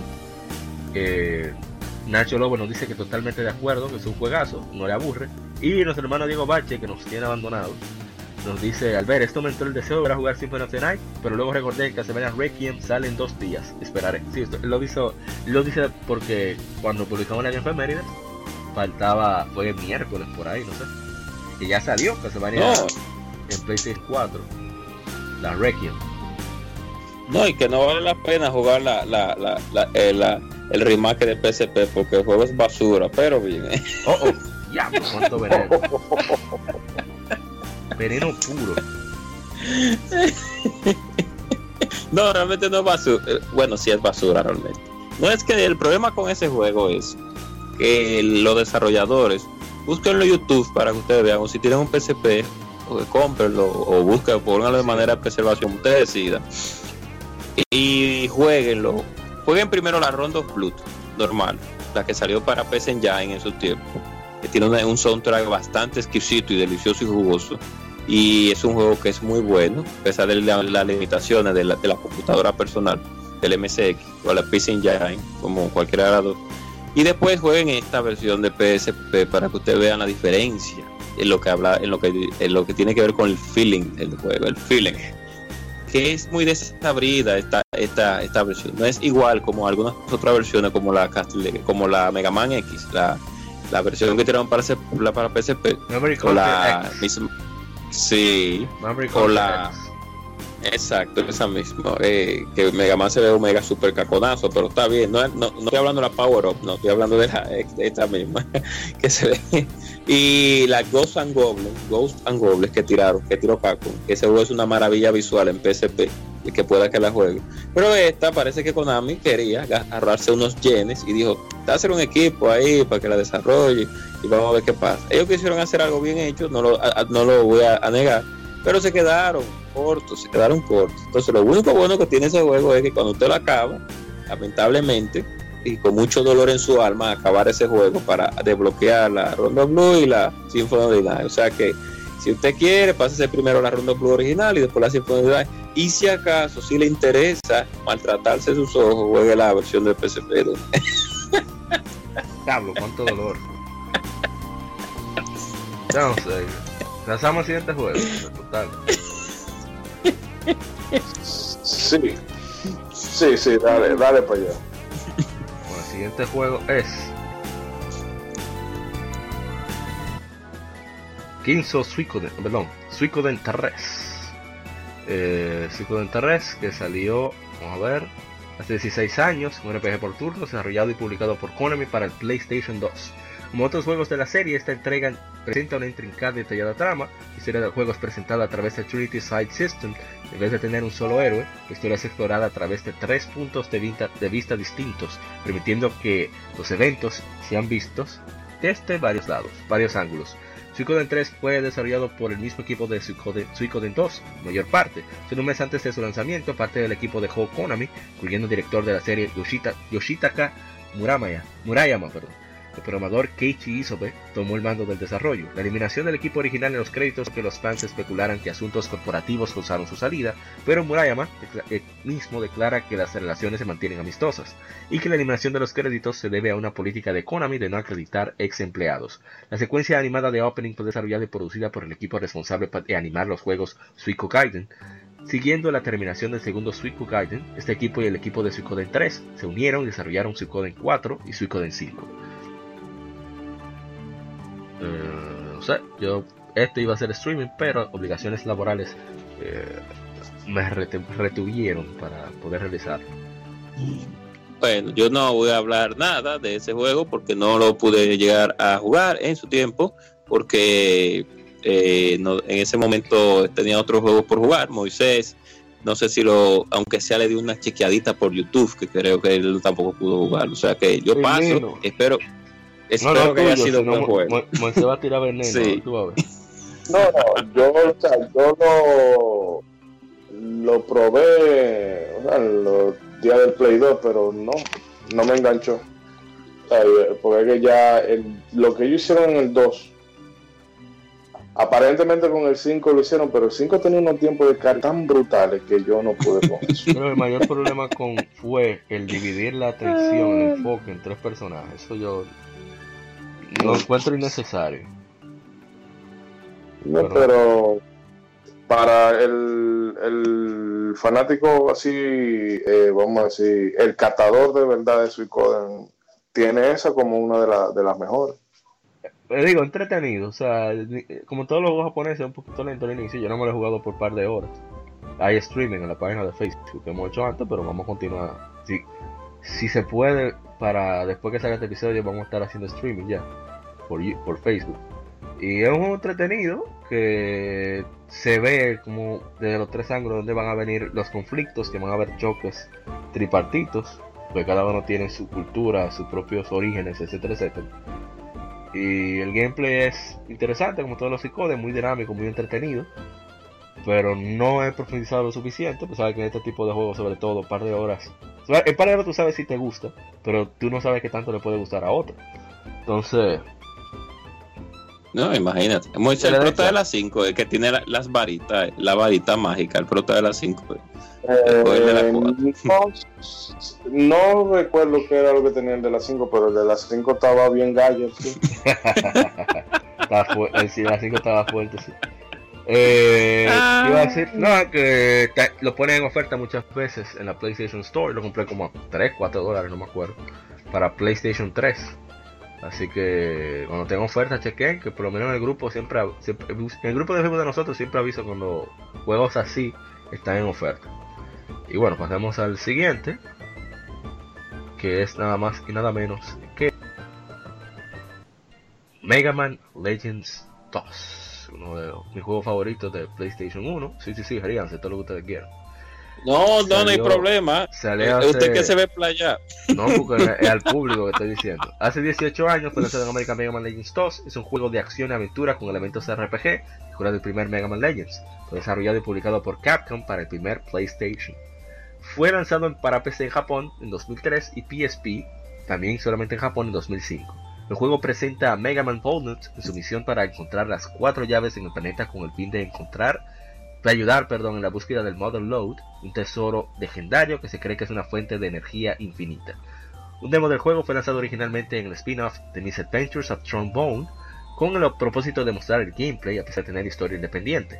La recepción de la crítica a Mega Man Legends 2 fue positiva, con publicaciones elogiando la mejora en visuales y gameplay. Además, halagaron la historia por su complejidad respecto a, a las- a las de las series originales. Mega Man Legends 2 trae de vuelta a varios personajes de su predecesor, incluyendo a Mega Man, excavador a cargo de explorar ruinas para encontrar refractores, Roll Casket, su localizadora, quien busca a sus padres desaparecidos, y Data, un mono mecánico que contiene todos los recuerdos originales de Mega Man. El abuelo de Roll Barrel Casket también aparece junto a su viejo amigo Werner von Blucher, buscando el tesoro. Los piratas, los piratas, que son los Pawns, aparecen de nuevo como antagonistas de la serie, pero con nuevos miembros. Este juego yo lo jugué hace mucho, estamos hablando de, cuando apenas había salido el PlayStation 2, quizá, quizá decir 2003-2004, o sea, cuatro años después de su lanzamiento. Y el cambio de Mega Man Legends a Mega Man Legends 2 es brutal, como dice la gente Cobra. O sea, la comodidad de tú tener el uso de, de ambos análogos para mover la cámara y apuntar, etcétera, y la asignación de los botones, de otra cosa, hace el juego tuvo un subión en calidad en cuanto a gameplay, aparte de los visuales, que subió, hubo más hubo mejoras, el juego mucho es más amplio, eh, tiene más sidequests y más, muchísimas zonas por explorar, y es una lástima que, que te haya quedado con las ganas, porque después que anunciaron Mega Man Legends 3, que venía para Nintendo 3DS, que incluso hicieron concursos internacionales sobre el diseño de jefes, etcétera, etcétera, se quedó en el olvido. Ojalá, ojalá que con el éxito que tuvo esto en, las plataformas digitales, que no había salido en América porque los derechos del audio, no sé si lo saben, pero en doblaje, de, cuando se va a retransmitir o relanzar un producto, se necesita pagar la licencia de nuevo, o sea, pagarle las- lo- lo- las voces, etcétera, etcétera, a la agencia y estudios responsables. Entonces, había un conflicto con eso en Capcom. Recuerden que Capcom ahora está viendo, como decimos popularmente en República Dominicana, están viendo a Linda en, en efectivo, Sí. porque ellos estaban muy mal económicamente con la pasada generación. Así que por eso decían, no, que no podemos, que qué sé yo cuánto, pero era por eso que, que le salía costoso lanzarlo. Finalmente lo hicieron, está disponible en la PlayStation Store de, de América y de Japón, no sé en la de Europa. Y lo tengo ahí pendiente, no he terminado Mega Man Legends, yo quería que terminarlo con streaming, pero entre tantas responsabilidades y que efemérides, me, me he tardado en esa responsabilidad. Pero es una joya, o sea, quien pueda que lo juegue, que lo pruebe. Y ojalá que con, con el renacer, que está, el resurgir, perdón, perdón, que está teniendo Mega Man recientemente, un Mega Man 11, que creo que le ha ido muy bien, que ellos digan, bueno, pero ya esto está aquí, vamos a meter mano. Ojalá eh, que Mega Man Exacto. Legends, eh, 3 se- sea una realidad, porque ya la- las ideas están ahí, la parte de preproducción. Y. Pero eh, eh, que traigan, que, que traigan Inafume, ¿sí o no? No, no, no, Después, pues mí lo pueden dejar ahí, que siga haciendo su jueguito de celular. No me meten en ese lío. Pero Mega Man Legends 3 al final se convirtió en. Dios mío, no lo veo. Ellos los terminaron haciendo otro juego. Estoy buscando el nombre y no lo veo, no lo encuentro. Pero nada, eh, Gumball, encontrar ¿no? ¿Qué eso. se llama? Gumball. No, no, no, no, porque no es Inafune, sino que Capcom agarró el concepto lo convirtió en otra cosa. Ok. No, no lo encuentro ahora mismo. Pero ojalá que, que ellos digan, ok, vamos a tomar esto, porque ti- tiene cierto, ¿cómo se dicen? Cold following, ciertos seguidores. Y seguidores bullo- bullosos siempre son buenos, como yo con Is. Y bueno, vamos a ver qué sucede. Claro. No sé, ustedes van a decir algo, ¿qué? No, realmente no. Yo me voy a quedar como me quedo callado. O sea, no voy a hablar de Mega Man Legend porque yo tengo mi diferencia encontrada con esa saga. O sea que voy a dejar que los que les gusta, que sean felices y que y sigan siendo felices. Cuánto veneno. Bueno, Germán Sánchez dice, quisiera que la saga siguiera, un juego que me dejó con ganas de más. Ajá. Está, está en la misma situación. Bueno, vamos al como siguiente. La, como la, como la Mega X7, ¿no? ¿Verdad? Sí, yo, ¿Y eh, a quién le Montis- gustaba eso? Montis por el foro. Pero ni Mega Man X8, yo no puedo Mega Man X8. bueno, vamos al siguiente. Aquí van a hablar más ustedes, porque yo sí, es verdad que no me gusta para nada ese juego. No me gusta mucho ese juego. Se Oh. trata de que salió hace 18 años en América, The Legend of Zelda Majora's Mask. Uh, Es un juego de acción y aventuras desarrollado y publicado por Nintendo para Nintendo 64. Es la sexta entrega principal de The Legend of Zelda y la segunda en usar gráficos 3D, siguiendo a The Legend of Zelda Ocarina of Time. Majora's Mask sucede en Termina, o Termina, vamos a decirle Termina, una realidad alterna a Hyrule, donde el Skull Kid ha robado la máscara de Majora, un poderoso artefacto antiguo. Bajo su influencia, el Skull Kid causa que una luna caiga lentamente a Termina, a Termina en un lapso de tres días. Link debe viajar repetidas veces en el tiempo al inicio de los tres días para, para, para evitar que la luna se des- destruya el mundo. El gameplay se centra en el ciclo perpetuo de tres días y el uso de varias máscaras, las cuales algunas permiten transformar a Link en distintos seres. Link aprende a tocar varias melodías en su ocarina, las cuales tienen varios efectos, como controlar el flujo del tiempo o abrir pasajes a los cuatro templos. Majora's Mask requiere el Expansion Pack, cual provee gráficos mejorados y más personajes en pantalla. Los críticos aclamaron el juego elogiando sus visuales y la compleja historia. Es considerado actualmente uno de los mejores de historia. Durante su primera semana en Japón, vendió 314.000 copias y 3 millones en todo el mundo. El juego fue relanzado en GameCube como parte de la, de la The Legend of Zelda Collector's Edition en 2003, la consola virtual de Wii en 2009 y para la, la de Wii U en 2016. Un remake mejorado fue lanzado para Nintendo 3DS titulado The Legend of Zelda Majora's Mask 3D en febrero de, en febrero de 2015. Y, como siempre, recomendando, recomendando a, mi- a nuestro hermano eh, Franjul, que, que tiene su página de Hyrule Fantasy, para- que comparte muchas curiosidades y, y cosas del mundo de The Legend of Zelda. Eh, bueno, deja ver, bueno, voy a leer los comentarios antes de que estos tigres se, ¿verdad? se explayen. Vamos a ver. Ah, el Roberto O. Rodríguez dice su maldita banda a todo el mundo. Esto es el Oh. alfa y el omega.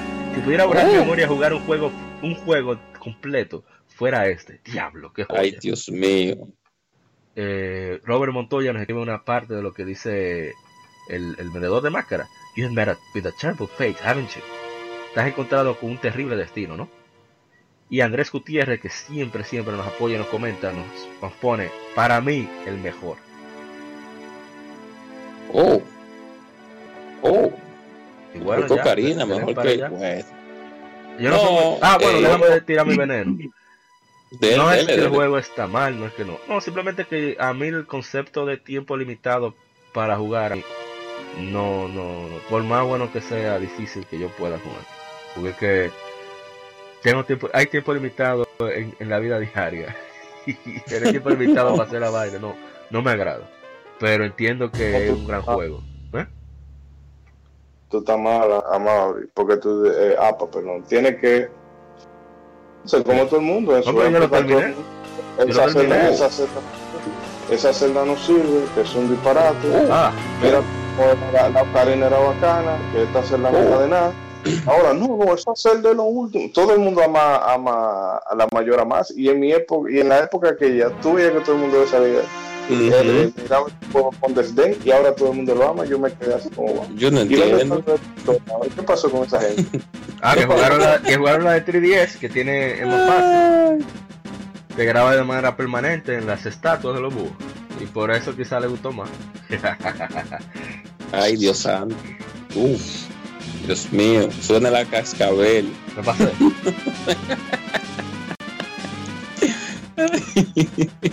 No, no. Eh, Mayoras más que un buen juego. Un juego eh, para los que querían más dificultad, la dificultad fue aumentada en todos los sentidos, en sentido de puzzles, en sentido de para llegar al castillo, en sentido de jefes que no tienen un patrón fijo. Y el juego, uno tiene que entender que las, los hay sagas que te tiran uno, dos y tres juegos en una misma consola, que no, que tú no tienes que eh, eh, esperar un gran boom así a veces, o mejor dicho, tú tienes que buscar al, después de un gran juego como la Ocarina del Tiempo, fue un, un exitazo. Al fin y al cabo lo que es un aliento de paz 2.0, no es, no es otra, otra cosa más que eso, pero... Disparate. ¿Sabes? Porque la partitura lo que se dice en Zelda viene de aliento de paz y un aliento de 2.0 es un disparate. Pero está bien. Sí. Entonces, obvio, eh, sumándole lo que dijo Mauri de manera sarcástica, Ah, yo creí. No, sí, tienes que aclararlo. de manera sarcástica, las claro, no, claro, no, y que la, la, la Majora's Mask es un juego bastante eh, de- desafiante en comparación a la Ocarina del Tiempo, que es un juego fácil en cierto sentido, en su gran mayoría de, a- eh, eh, de, de gameplay es sencillo, la Majora's Mask te da un, un reto mayor. Parece que ellos dijeron, ah, entonces dije que la, la, la, la, la Ocarina del Tiempo era fácil. Ah, bueno, pues vamos a ponerla más difícil. Y la historia, que al fin y al cabo mucha gente se, se- no se decepciona, pero sí se queda como what the fuck, porque llega un punto que al final tú te quedas como, y entonces, y, por, y todo yo hice esto, pero ¿para qué? Ay, pero, Pero eso bueno. fue el que más me disgustó el juego, tú, aparte de lo del tiempo. Sigue, sigue, sigue. Ah, sí, pues yo lo terminé, eso es lo gracioso. Ya, tú te quedas como, y entonces, pero en fin. Eh, parece como que fue un equipo diferente que la hizo al No, principio. ¿te das Vamos a, a contar la- rápido la historia de desarrollo. Y estaba, ellos, el equipo de Ocarina of Time terminó Ocarina of Time, pero querían hacer, después lo- eh, Miyamoto les ordenó hacer lo que se llama Ura Zelda, que iba a salir para el Nintendo Sí. 64 Disk Drive. Pero eso lo que era el mismo Ocarina of Time, pero alterado. Ellos lo terminaron el proyecto. Eso fue lo que aquí se le conoce como como Master Quest, perdón, Master Quest Sí. que salió para Sí. Para el GameCube con la edición con el disco sí. que dieron de bonus por preordenar el Wind Ujú. Waker y Sí. después que lo- también estaba en la The Legend of Zelda en Ocarina of Time 3D también que después, después que tú lo terminabas tú, tú sacabas ese modo entonces ellos dijeron coche nosotros queremos hacer otro juego porque es que nosotros lo que hicimos fue simplemente al- alterar assets no hicimos un juego nuevo y Miyamoto le dijo parece que Miyamoto chequeó el calendario y chequeó el reloj. Y le dijo bueno si ustedes hacen algo nueve meses o ocho meses creo que fueron ocho meses vamos a gustarle a nueve si ustedes hacen un juego nueve meses yo se lo lanzo y esos tigres se El diablo. como unos perros hicieron esa vaina en nueve meses. Claro y aprovecharon. eh, aprovecharon la experiencia. Por eso a veces tenemos que los gamers ser un poquito más conscientes de cuando lo que yo veo mal, por ejemplo, de Sony Games que anunciaron, bueno, Sony, que anunció el DLC de Spider-Man un- tres semanas antes que, o un mes antes que saliera Spider-Man. Pero hay que entender que muchas veces, sobre todo las empresas grandes, aprovechan que tienen un, un, un crew, un staff, un elenco, un grupo que ya conoce de pe a pa el proyecto y dicen, ok, hagan la siguiente parte. No, a veces sí, sí, sí, cortan el juego y te lo venden en pedazos, pero muchas veces no. Y de aprovechan que ya ese tienen ese, ese equipo experimentado con el proyecto y dicen, ok, hagan esto rápido. Para que así les sale mucho más barato, les sale mucho más cómodo y sale con mejor calidad, sale sin problema. Porque en empresas grandes generalmente van rotando a la gente, a los individuos. Que sea porque son contratistas, etcétera, exacto. etcétera. Entonces eso Exacto. hace que el que llegue nuevo tenga que aprender eh, de dónde viene. Por ejemplo, que, que lo, lo, lo, lo tiran semillas y que la única forma de matarlo es con el culo. No necesariamente el que hace juego juega, señores. También. Sí, O sea, exacto. Exacto.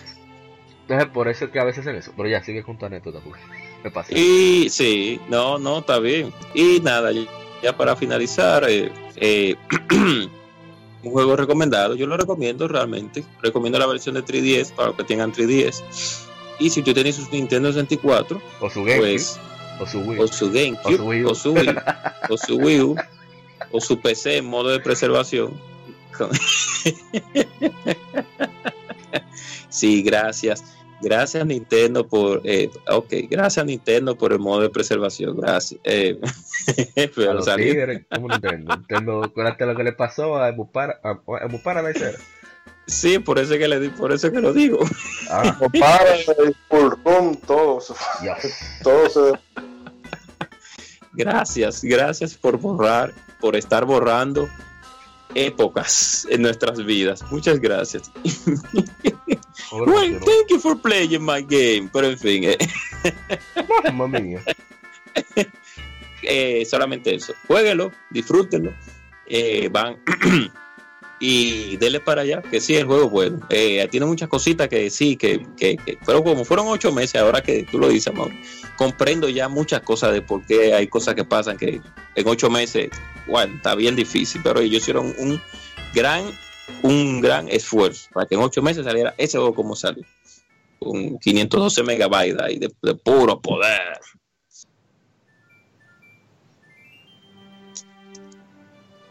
Oye, ¿qué más? Señor Mosé, te hablo ya.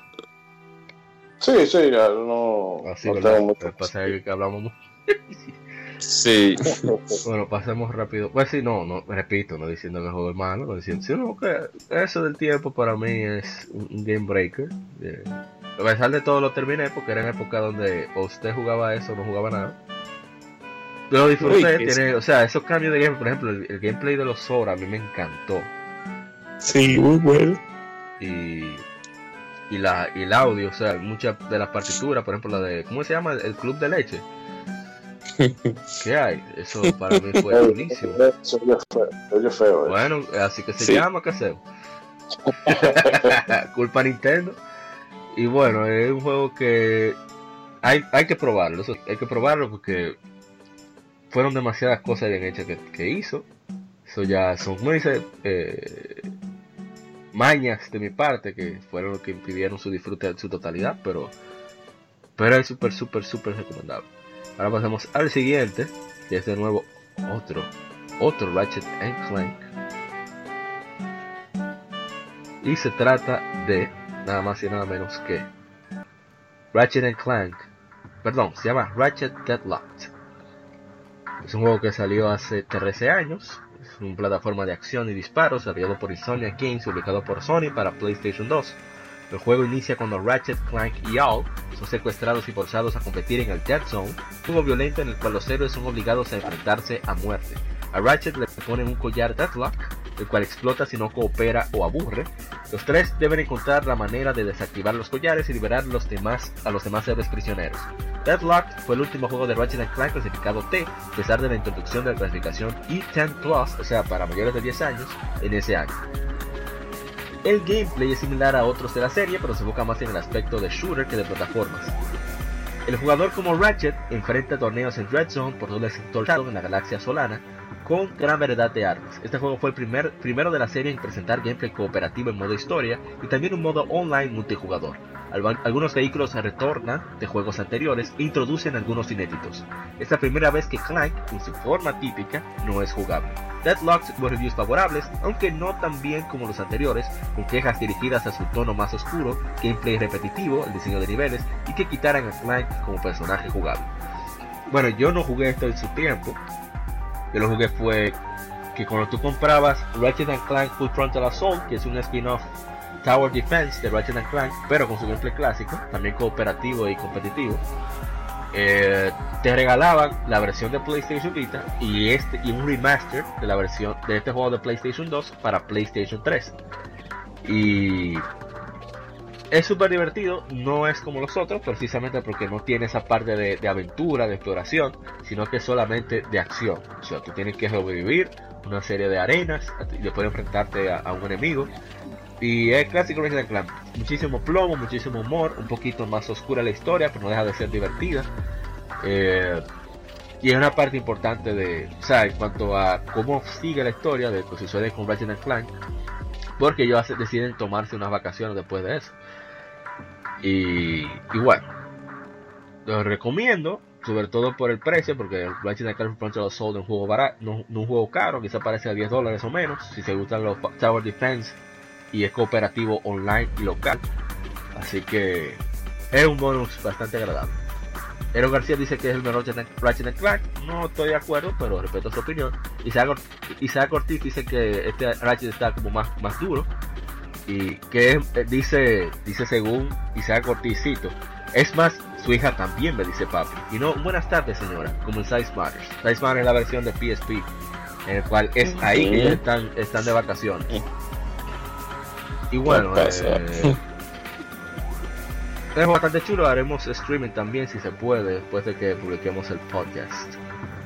Y vamos a ver qué más hay. Ah, no, llegaremos hasta aquí. También estuvo de aniversario el PlayStation 2, pero vamos a, vamos a dejarlo para la próxima semana, que va a ser el, Sí, el tema. especial, el especial. Así No, que, pero, pero, Claro. ¿Cómo que? no, pero como, o sea, podemos llegar ahí hasta las 2 de la mañana, no hay problema. Exactamente. Sí, no, por, por eso lo vamos a las dejar. tres. Ey, trate eso- fácilmente. Son 3.800, según, según Wikipedia, son hablar de las 3.800 son bondades. 3.874 juegos que salieron en Norteamérica para PlayStation 2. Vamos a dejarlo. Ya tú sabes, qué difícil. No, no, no. Bueno, Son vaya. más las bondades que, que las desbondades, porque es que eh, debe- se, se tiene que hablar de- demasiado bien de ese aparato. O sea, Yo no hay sé. forma. Hay No. algunas cositas que, mi, que mi- de, de mi punto personal van a venir en veneno. no, como toda eso consola de Sony, ser- pero- La- sí, la vaina, el aspecto So- técnico. pero son, exacto, pero son más cosas buenas. O sea que sí, eh, sí, sí, sí. Pues, para la otra semana no se lo pierdan.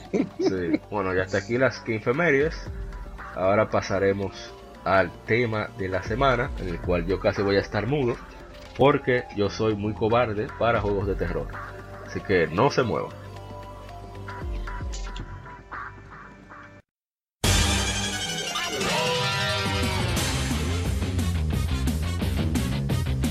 Puedes escuchar Legión Gamer Podcast en iBooks, Spotify, TuneIn, iTunes, Google Podcast y demás plataformas de podcast de su preferencia, buscando Legión Gamer Podcast. Recuerda seguirnos en las redes sociales como arroba. Visita nuestra página de Facebook para que seas parte de nuestros streams de las Efemérides, donde recordamos y jugamos algunos juegos en su aniversario.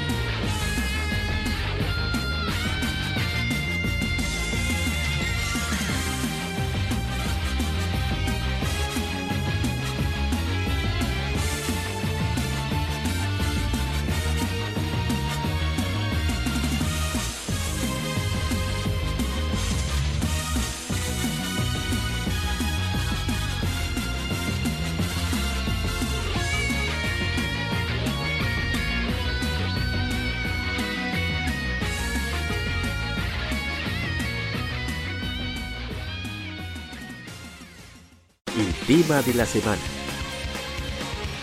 Un tópico o cuestión particular es debatido por la Legión.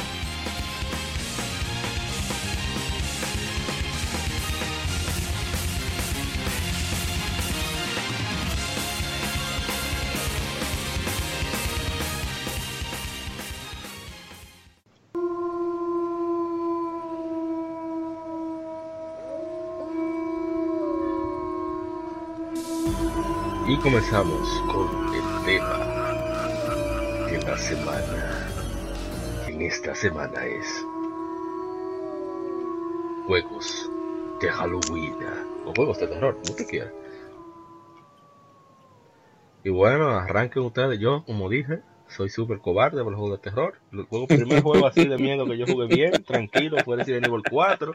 Porque a todo lo que se movía llevaba su plomo entre el cuerpo. Sí, porque tampoco es que soy bueno apuntando.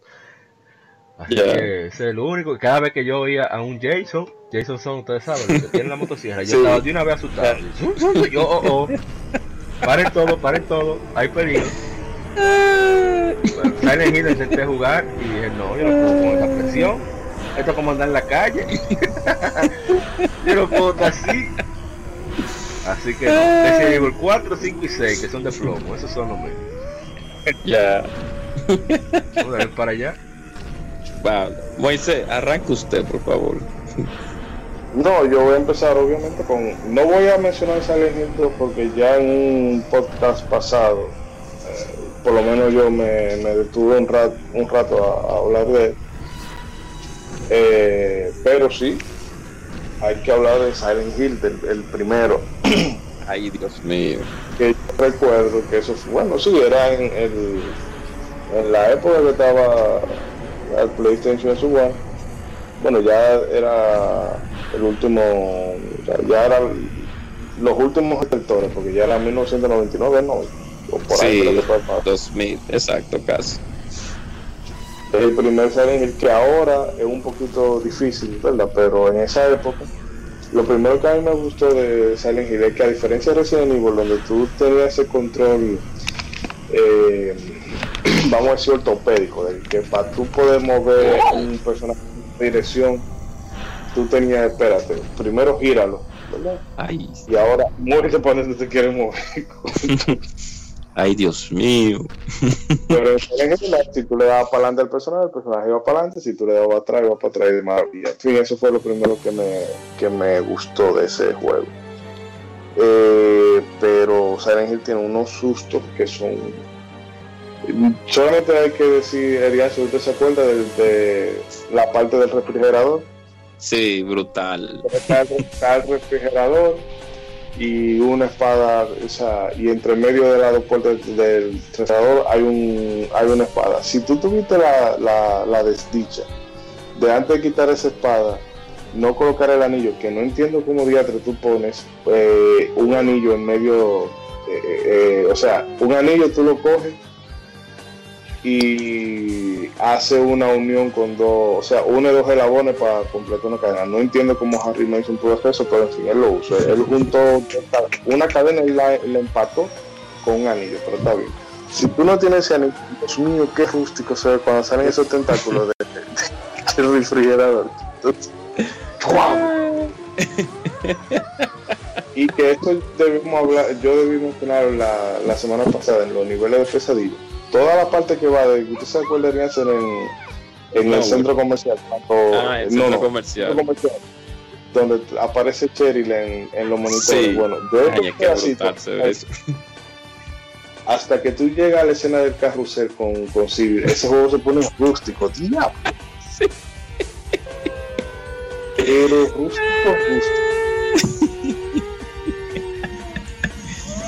Yo voy a hacer una, voy a comenzar desde, desde un poquito más para atrás, porque no voy a hablar de muchos juegos, pero sí voy a hablar uno de los de, uno de los más, de, uno de los cuantos más Voy a comenzar primero con Monster Party de Nintendo, que es la historia de un ave, un ave que parece un grifo, que viene y habla con un niño, un niño que va a las 12, como a las 12 de la noche caminando por la calle con un bate, no se sabe para qué. Pero oigan la historia como arranca, oigan la historia como arranca. Un niño combate a las 12 de la noche y que se va para su casa.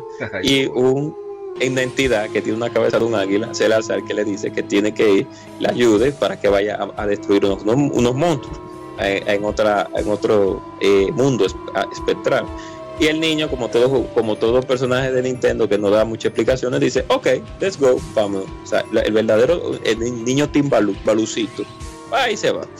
Entonces, Mortal Party es un juego de terror, por así decirlo, con un poco de comedia, de plataforma, un poco de plataforma, en lo cual tú tienes que pasar por un stage hasta llegar hasta el jefe final. Ese fue uno de los primeros juegos, por así decirlo, de terror que yo pude jugar en el Nintendo.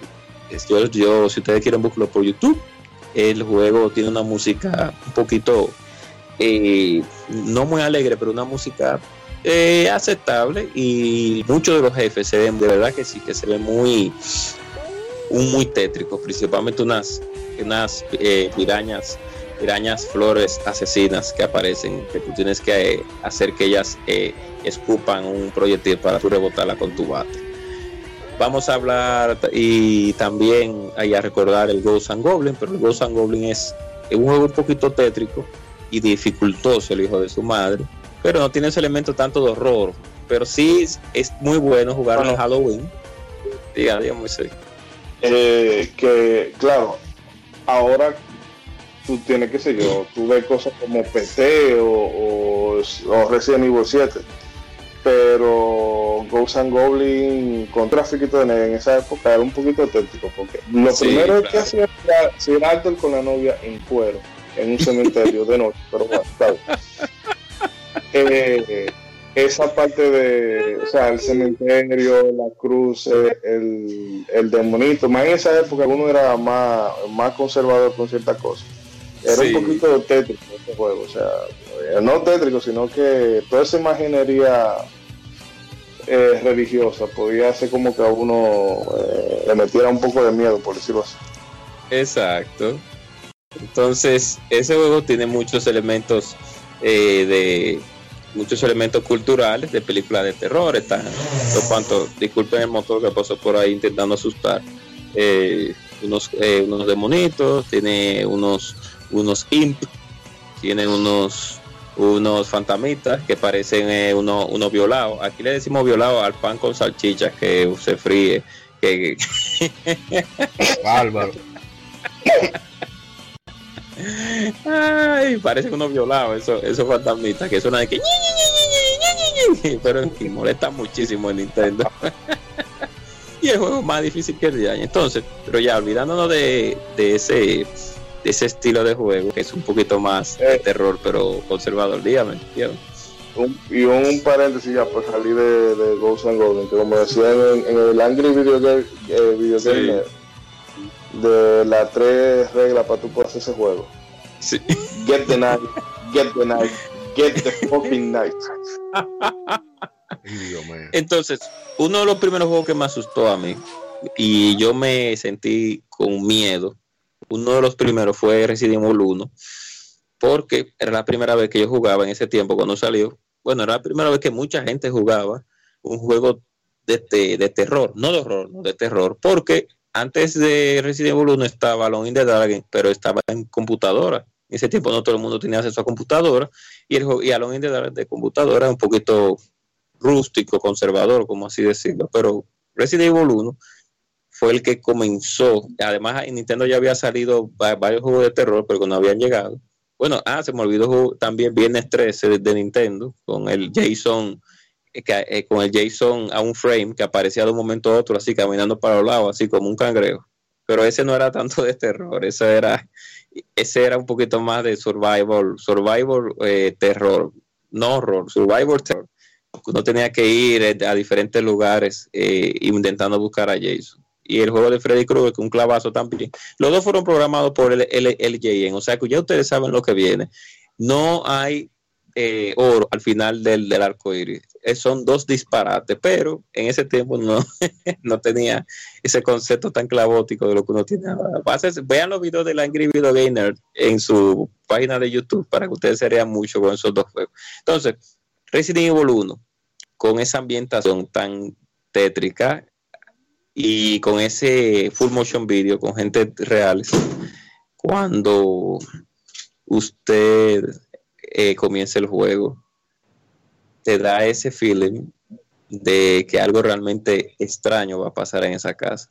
El juego te da esa sensación y ese, y ese ambiente tan, esa atmósfera tan como de como tan eh, eh, no espeluznante no pues, sino más bien como oscura porque es un juego como con, con, con, un grado de seriedad un poquito alto y un grado de como de, de, de, de presión ambiental como, como que tú esperas aunque sean zombies tú esperas en cualquier momento de que aparezca algo extraño y que el juego no te da muchas balas no te da muchas balas y tú tienes que estar sobreviviendo con lo poco que te dan esa fue una de mis primeras experiencias jugando juegos de, terror, por así decirlo.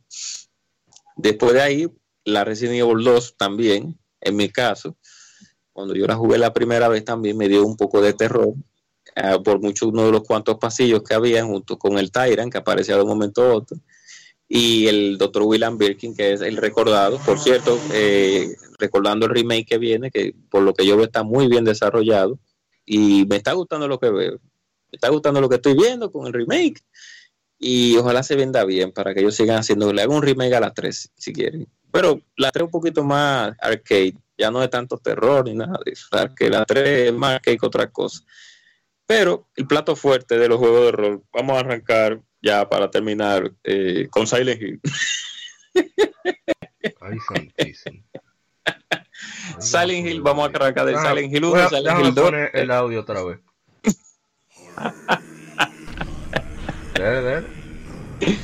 Silent Hill 1, Silent Hill 2, Silent Hill 3 y la y vamos y vamos a obviar, Moisés, si te quiere, la. la, la de Room. Vamos, porque la de Room. Yo voy a hablar un poco de la de Room, pero rapidito. Y vamos a obviar la, la, la otra, la que la Homecoming. Un poquito, porque aunque hay algunos jefes ahí para mí Homecoming eh, y me importa que se pongan como se pongan los puristas del Team Silent pero para mí Homecoming es más Silent Hill que, que The Room. Claro porque de, Dios, The Room era, era Silent Hill Dios mío. No es que no iba a ser ni siquiera Silent Hill. Eso fue Konami para ganar su uno dolarito. Pero la Homecoming es buenísima. Lo que pasa es que como un poquito más acción, pero tiene unos jefes, Dios mío, terroríficos ese juego y la ambientación también es muy terrorífica. Yo, yo le exhorto a mucha gente a jugar que jueguen la, la, la porque de verdad que sí. Olvídense de la Downpower, de la Downpour, por favor. que eso no existió. Entonces, voy a comenzar con la Silent Hill 1 porque yo jugué la 0, pero voy a hablar de eso rapidito. Silent Hill 1 es un juego eh, de terror, horror mejor dicho, no horror, de horror. Y cuando yo lo jugué la primera vez, ese juego me causó a mí varios días de pesadilla. La ambientación que tiene el juego, principalmente, con el asunto de la música y del efecto y lo del aspecto de las cámaras. No sé si usted se recuerda muy Sí, exacto, que al principio cuando uno va caminando. Sí, cuando uno va caminando por el, por el, sí, por el callejón, como las cámaras se alejan y como te dan ese ángulo de como que algo va a aparecer, pero no aparece. Porque tú estás esperando el susto, que tú vienes de Resident Evil y tú estás esperando un susto como un juego de normal, pero este es horror. Cuando hablamos de horror, hablamos de que las cosas parecen a los fokker, como diríamos aquí eh, vulgarmente, a los rústicos, que no te lo pintan, sino que aparecen y ya. Y tú lo ves y tú, te, y tú te quedas como, y entonces, como, y está ahí eso de verdad. Entonces, no te que ese mismo, mismo eh, esa misma toma, eh, la posición de la cámara que pasa en el juego es la, es la misma que utilizan en, una, en un pedazo de la película. Cuando la, la mamá de la, bueno, que no recuerdo los nombres, pero cuando la mamá de la niña, eh, de la que hace de Alesa, eh, llega a Silent Hill por primera vez, que está lo único que pone que no es con una linterna, sino con un encendedor, es lo reproducción tal cual. La toma de cámara, el ángulo y todo. Entonces, para las personas que no, le, no han jugado juegos de horror, y dicen, como yo en ese tiempo que venía de juegos de terror, y se encuentran en el juego en el cual la ambientación es tan húmeda y tratamos temas religiosos que eh, más todavía muchas personas les pueden causar miedo por asuntos de, que hablamos de dioses paganos, etcétera, etcétera, etcétera, y de, y de encantamiento, eh, digo, encantamientos no, de utilización de magia negra y de rituales, pues más todavía crea un ambiente atmosférico donde los enemigos que aparecen en el juego te causan depresión en cierto punto, porque a pesar de que son enemigos que no se ven para nada eh, agresivos en el sentido de que tú lo ves y tú dices, ah, sí, un perro sin, sin piel, ah, sí, un buitre sin piel, ah, sí, un grupo de gorilas sin piel. Exacto, el ah, no, lo dimos El problema es la ambientación del juego. Y que es un juego que ese juego más 18, creo yo, si no me recuerdo, Moisés, creo que es 17, 17 exacto. Entonces, el juego te, trans, te, trans, te, trans, se trans, te transporta hacia ese mundo mágico y oscuro que es la ciudad de Silent Hill. ¿Por qué nosotros hablamos tanto de Silent Hill? Porque que prácticamente en esa época, creo que todavía, lo que, en lo, cuando te habla de juego de terror, de horror, mejor dicho, de terror, horror en su máxima expresión, porque Alone in the Dark salió, la Alone in the Dark 2 y la Alone in the Dark 3, la New Beginning de son juegos de terror, pero no, son, no se profundizan tanto como Silent Hill, así como para dejarte como con pesadilla, como yo tuve por varias semanas. Inclusive yo jugaba ese juego a las 12 del día porque no lo podía jugar en la noche, porque no había forma. hay una en Silent Hill yo creo que antes tú llegas, bueno, para la parte del hotel, que tú llegas y va todo normal. O sea, tú llegas, tú estás, de hecho, no está pasando nada, pero tú te pones chivo porque precisamente no está pasando nada.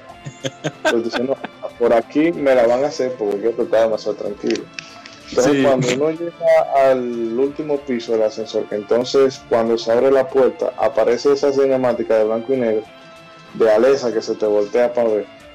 entonces todo y, y, se, y se pone, o sea, entra la, el, vamos a decir, el lado oscuro de, de Silent Hill. Eh, yo recuerdo cuando yo llegué a esa parte una vez, yo dije, no, no, espérate, mañana con el sol más tranquilo, yo lo juego porque es rústico. Y una cosa que pasa que hay gente que con los juegos de terror hay que ponerse un poco eh, terror, horror psicológico, como lo quieran llamar. Eh, la gente tiene que ponerse también como el chip, porque hay gente que quizá, bueno, pero que no es para tanto, pero que yo particularmente con independiente, o sea, si yo pongo Doom, yo digo, bueno, yo es para ponerme frené. Eso es recarga y tira, recarga y tira, recarga y tira, porque tú lo que quieres es sentir el subión de adrenalina de miércoles. Estoy rodeado por todos los sitios, estoy rompiendo cráneo, y me pongo como un gol. Entonces, con lo mismo debe hacer, debe hacer uno con esos juegos, con ese estilo de juego. Tú te pones el chip de, ok, tú me quieres contar una historia de terror, bueno, pues yo me voy a predisponer para que tú, lo que tú me pongas me genere, me genere un impacto. Exacto. Entonces, usted se pone sus audífonos y los comienza a jugar a las 9 o 10 de la noche, como yo lo hacía antes en mis buenos tiempos, en los cuales duré un par de semanas teniendo. de lo cual tuve, discúlpeme por interrumpirlo, varias semanas de pesadilla con Silent Hill 0 o la Silent Hill Origin de PSP, recomendado, muy buen juego. Y Silent Hill 1, eh, eh, de verdad que es un juego bueno. Es un juego que tal vez no tenga un replay value tan alto, aunque tiene tres finales, aunque tiene tres finales, final UFO, el final normal y el final malo pero es su historia y lo que pasa, ese ambiente tan oscuro que tiene ese juego que tú dices, pero esta gente de verdad estaban pensando lo que estaban haciendo cuando creó este juego. Y sí, sí, sí, sí, de verdad que sí. Cuando vamos a la Silent Hill 2, ustedes ya no, no hemos, eh, nos han, hemos, han hoy escuchado hablando muchísimo de Silent Hill 2 pues ella sabe lo que las escenas que vienen, las escenas de, de, la cárcel, las escenas de cuando uno va de una, de una plaza a otra, que aparece, empiezan a aparecer unas enfermeras por debajo del piso. Eh, no, y, la, y el, la, el área donde está la guillotina, eh, no, la, la horca. La horca. entonces tú vas muchísima. Entonces, cuando tú pones la placa en el sitio donde tú tienes que poner que nada más se oye el, el grito de, de, alguien cuando lo están ahorcando. pero, pero no pasa nada. y en la prisión, cuando uno va caminando, que uno nada más escuchaba. Sí. Y, y, y, este, y James mirando para arriba, porque él mira para arriba si tú apuntas, pero uno no puede ver nada de lo que está caminando, que ese, ese terror psicológico que, generaron en ese juego es lo que hace que el juego realmente sea uno de los pilares de, para hablar de en este tema del día de hoy sobre juegos que realmente causan miedo que te causan un miedo intrínseco que tú tienes que soltar el control y no pero yo no puedo jugar este juego bueno Mauri lo sabe, APA, APA sabe que cuando él se puso a jugar Silent Hill, él tuvo que soltarlo. Yo lo solté. Eso era una presión, cada vez que yo veía niebla.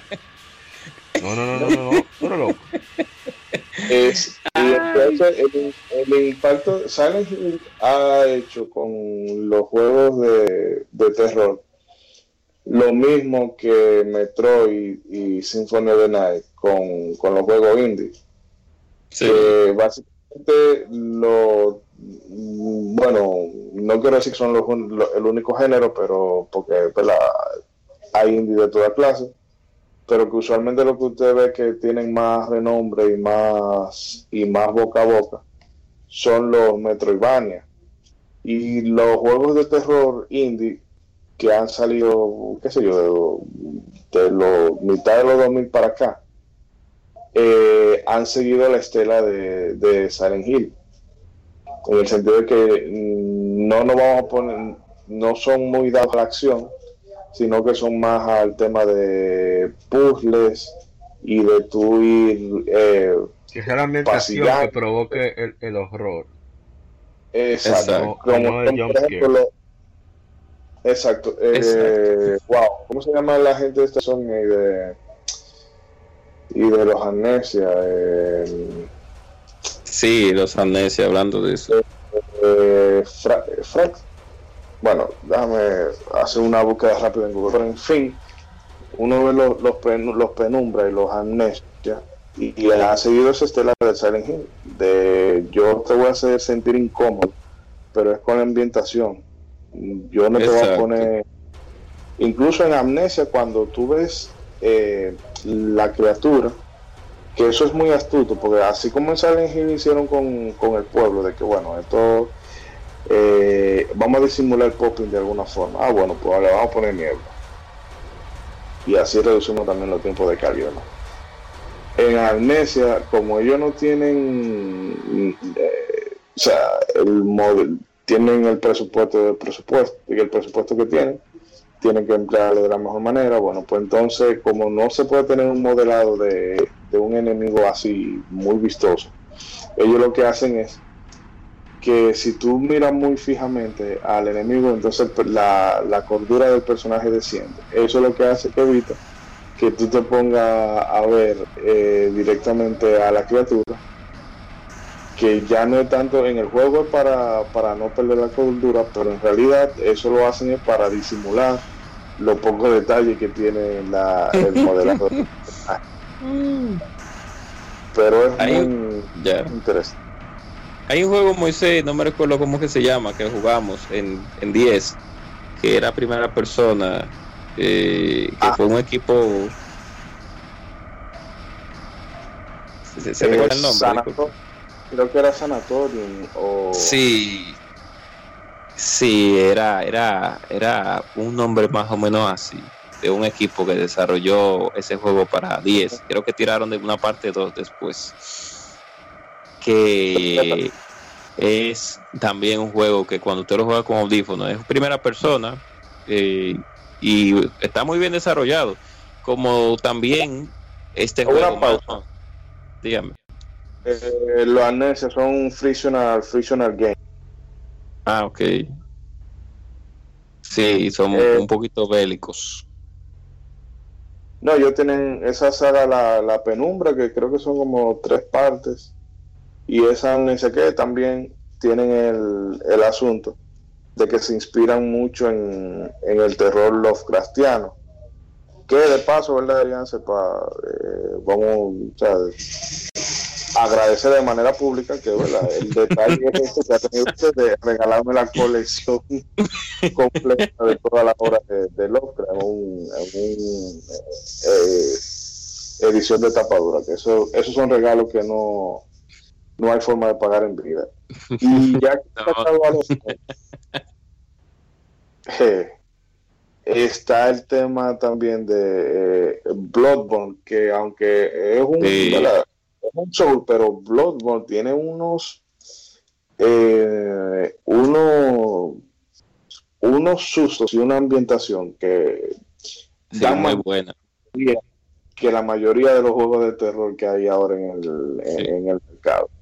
Yo me sorprendí cuando usted me enseñó, cuando yo fui a su casa, que usted me enseñó la escena de la biblioteca, cómo se, cómo estaba desarrollado el, stage y cómo las, las enemigas, que son unas mujeres que aparecen gritando, cómo se mueven, o sea, ese juego está eh, ah, o sea, visualmente desarrollado para que parezca una película de terror, full, full terror, horror y inspirada en, otro tipo de, cuentos o también de la misma Berserk, como usted como usted ha, hablado muchas veces. Eso, ese yo lo vi cuando usted me lo enseñó, dije, pero eso está muy bien, está muy bien desarrollado. Ese, ese ambiente lo hicieron muy bien. Otra cosa eh, que estábamos hablando de Nintendo es, es Dementium the War. Que Exactamente, sí, the War. Sí. se veía muy brutal. Y también de DS, que ese, eh, eh, juego yo recuerdo que yo trabajaba dando viajes para el interior y dio la casualidad de que, por, bueno, perdimos la última guagua y nos tuvimos que quedar en Barahona. Bueno, el, único sitio donde pudimos quedarnos por presupuesto y demás era un hotelito de mala muerte.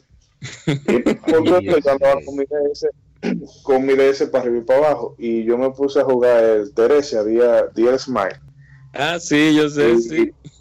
Y, yo, no, espérate, yo dije, no, yo no me voy a poner, yo no me voy a poner a jugar esto en un sitio como este y, y no yo no puedo dormir. Qué difícil.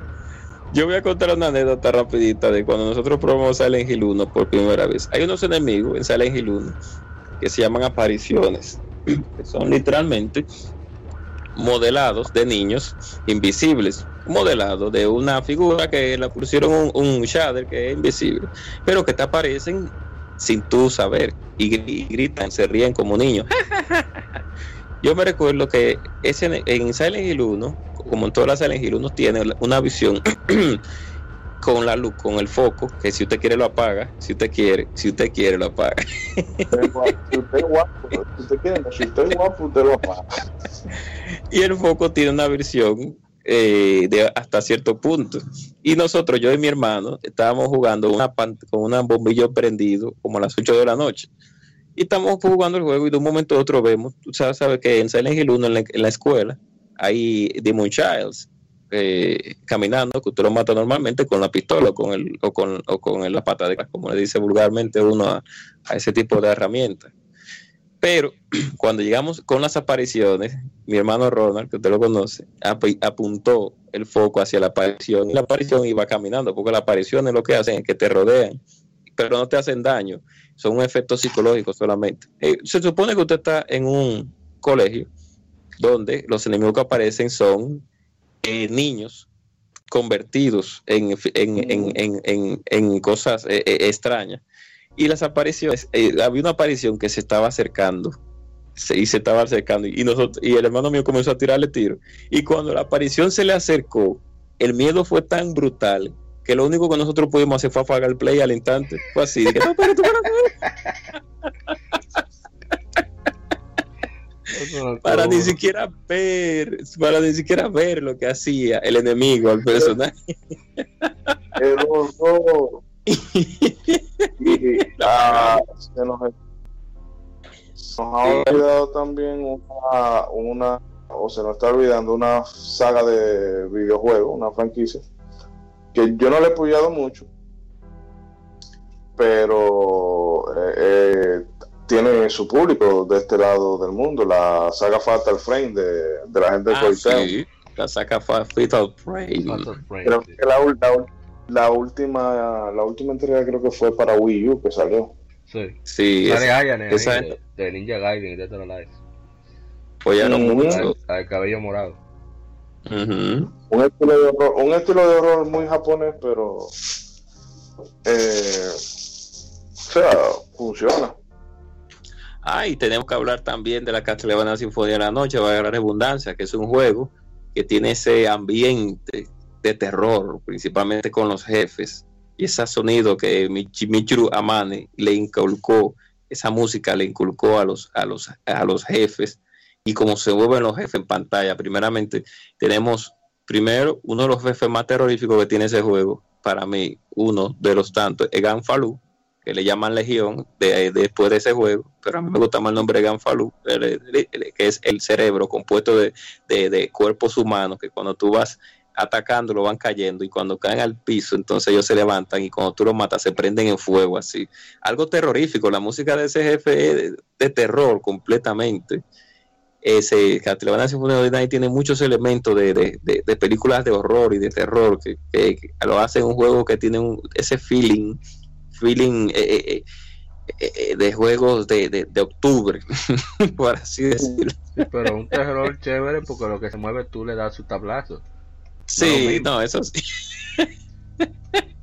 No va tranquilo ahí con su, con su sable en la mano. Y fue apoyado y ya. No mucho. Entonces, ya rapidito, ya para no eh, sofocar mucho, tenemos la Silent Hill 3 yo, la Silent Hill 0 también es excelente juego. Yo lo jugué en PCP, lo jugué de noche siempre, lo jugaba con mis audífonos. Eso fue otro juego que yo duré semanas teniendo pesadillas. Cada vez que me dormía me levantaba en la noche.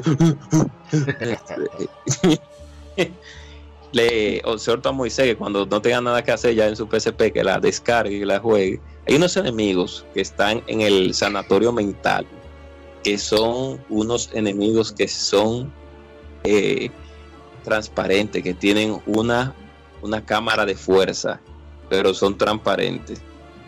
Ese enemigo lo desarrollaron bien porque tú nada más ves la sombra del enemigo que tiene una forma humana, pero cuando tú lo ves de frente no se ve, nada más se ve la cámara, la, la, la, la chamarra de fuerza amarrada. Entonces, cuando usted se acerca a ese enemigo, él se lanza con la cámara de fuego, con la chamarra de fuerza hacia usted, pero él como que agarra la chamarra y se la tira, que está rodeada de, alambre de púa la, la chamarra pero el sonido que emiten esos enemigos al, momento que atacan es como un sonido como ¡Ah! pero una cosa espeluznante totalmente. Que cada vez a mí me gustaba, yo inclusive me pegaba a los enemigos, a ese enemigo, porque no, no, ese enemigo aparece de lejos muchas veces. Yo me pegaba al enemigo nada más para ver el ataque que él hacía y el sonido que emitía de lo bien hecho que estaba. A mí me gusta mucho en los juegos a veces eh, sentarme a ver cómo los enemigos actúan con el personaje, para ver cómo, el, cómo, el desarrollador los, los puso en la pantalla, porque hay muchos juegos que tienen IA deficiente, eso lo sabemos. Pero hay algunos enemigos que tienen una IA buena. Eh, y también IA deficiente, como la serie de Assassin's Creed, pero ok, ya tiré mi veneno. no, no, ese tú lo puedes tirar, porque tíralo por mí.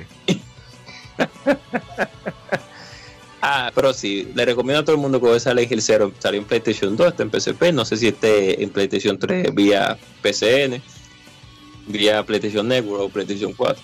Entonces Silent Hill 3, volvemos de nuevo al, brutal horror, pero de otra manera, una manera más sofisticada.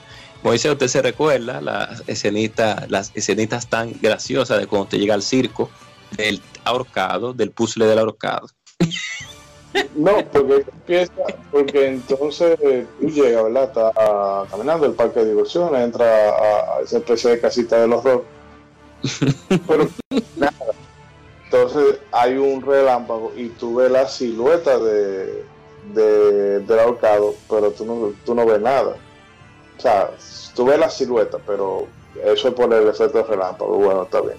Pero yo creo que después de que tú resuelves el puzzle, tú crees que te van a dar como algún tipo de, premio o algo así, lo que te sale el cadáver, el cadáver ah, es como la, es como la, la, la, la Luigi Manchu, cuando usted está en el, en el tan famoso Rooftuf, Rooftuf, eh, ¿cómo que se dice en español? Bueno, el Rooftuf, eh, la, sí, la azotea, cuando usted ve la imagen de Luigi ahorcado supuestamente con el que eso fue un error de programación, pero eso fue a propósito que ellos lo hicieron. A mí no me vengan con esa. Ay, ah, Super Metroid 3 también. No es un juego de terror, pero hay un stage que es el barco pirata y otro más que no me recuerdo el nombre, que la ambientación es poquito sombría. La ambientación de Super Metroid 3 tremendo juego, 10 de 10, no hay forma de hablar mal de ese juego tampoco. Es un juego que también tiene ambientaciones en ciertos puntos del juego sombrías y que te asustan, que tú esperas como algo que va a pasar y de un momento a otro llegan y te asustan. O sea, porque ya no es tanto la... Eh, el que, o sea, porque lo que tiene de Metroid es que te hace sentir... Eh, la soledad exactamente, que tú estás, bueno, estás en, un, en una vaina súper inmensa. Por eso y tú estás solo. No es mi saga favorita. Amor, ¿y por qué no te gusta sentirte solo? ¿Por qué no te gusta sentirte solo? No, porque yo no sé lo que me va a salir, le voy a dar un cañonazo y se va. No, me parece un azaroso como se usaran ellos. Ven acá, ven. Que por cierto, una anécdota de un pana con Resident Evil 3, que lo jugó en su época, y tenía, no tenía, ¿cómo se dice? Tenía quizás 13, 14 años. Que di que la primera vez que le sale esa vaina, que le, tira plomo y plomo, y después se manda y le sale otra vez por otro lado, o sea, las veces que le rompe la ventana. Oye, ese, ese, play amaneció, Dick. ese fue su cuarto a dormir y la doña fue que tuvo que pagarlo. En la, en la, en la, en la Metroid Fusion, eh, bueno, cuando salía, o se me olvida el nombre del, del parásito. Sí, el, eh, el Adam, que óyeme. Cuando tú, cuando tú sentías que ese tigre venía por ahí, que tú no encontrabas por dónde meter, que tú dejas de tirar bombas por los sitios para ver si hay algunas bendijitas por donde tú te puedas meter para que va a ser el tigre, pero eh, eso estuvo muy, muy bien implementado. Ah, y que no se nos quede también el intento de, no bueno, no vamos a decir intento, pero no de forma despectiva, de survival horror que hizo Square Enix con Parasite Ah, sí, claro. tiene, una, tiene una ambientación bastante tétrica.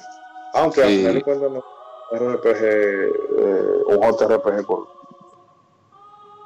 eh, con una estética más occidental y un sistema de combate eh, centrado más en armas de fuego que, en tu típica espada y magia. Exacto. Hay una saga de Rockstar que se llama Manhunt, que es un juego muy criticado en su tiempo por la forma en que tú asesinabas a tus, a tus enemigos, que es la historia de un ex convicto que tiene que salir de una cárcel, pero que las muertes son muy, muy, muy tétricas y son muy violentas ese juego es muy recomendado. Yo lo duré un tiempo viéndolo, viendo videos y nunca lo pude llegar a jugar en su tiempo, pero sí. Y otro que se llama Rule of Rose también, que no sé si ustedes habían de ese juego, un juego de una niña que va a un reformatorio de niñas, pero que el reformatorio está totalmente de, eh, de, eh, ¿cómo se dice?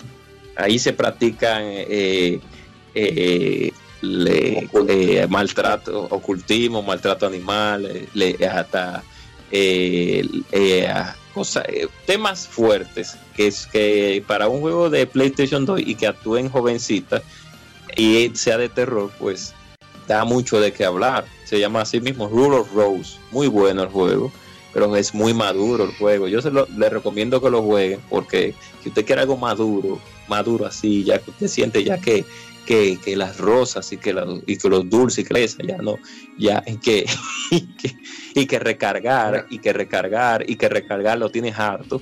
Usted puede ir jugar esos tipos de juegos para usted divertirse y al mismo tiempo asustarse. Y no se olvide del, Siren, de la gente después que lo, el Siren Antes de que vaya con Siren, sí. una parte en la cual yo me llevé mi susto. ya Gaiden, el original, el reboot cuando uno llega a, al sitio, al país ese que fue que causó el desastre en la aldea Hayabusa, hay una parte en que hay que ir a un monasterio. Ay, Usted va por su monasterio muy tranquilo. de repente, primero aparece una piedra que lo quiere aplastar.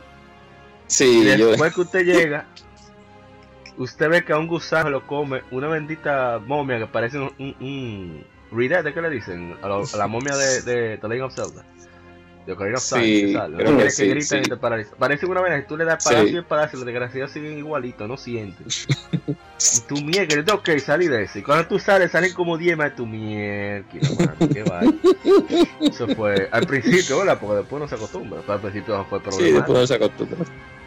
Ese mundo de, de, de, Ninja Gaiden de la catacumba es muy bueno. Y los enemigos, los, los cuerpos andantes que tienen las espadas muy bien desarrollado que están esos enemigos, a pesar de cómo se mueven cuando tú le das golpe así, que se mueven como de una forma como atroz, así como, como disturbing, muy buenos.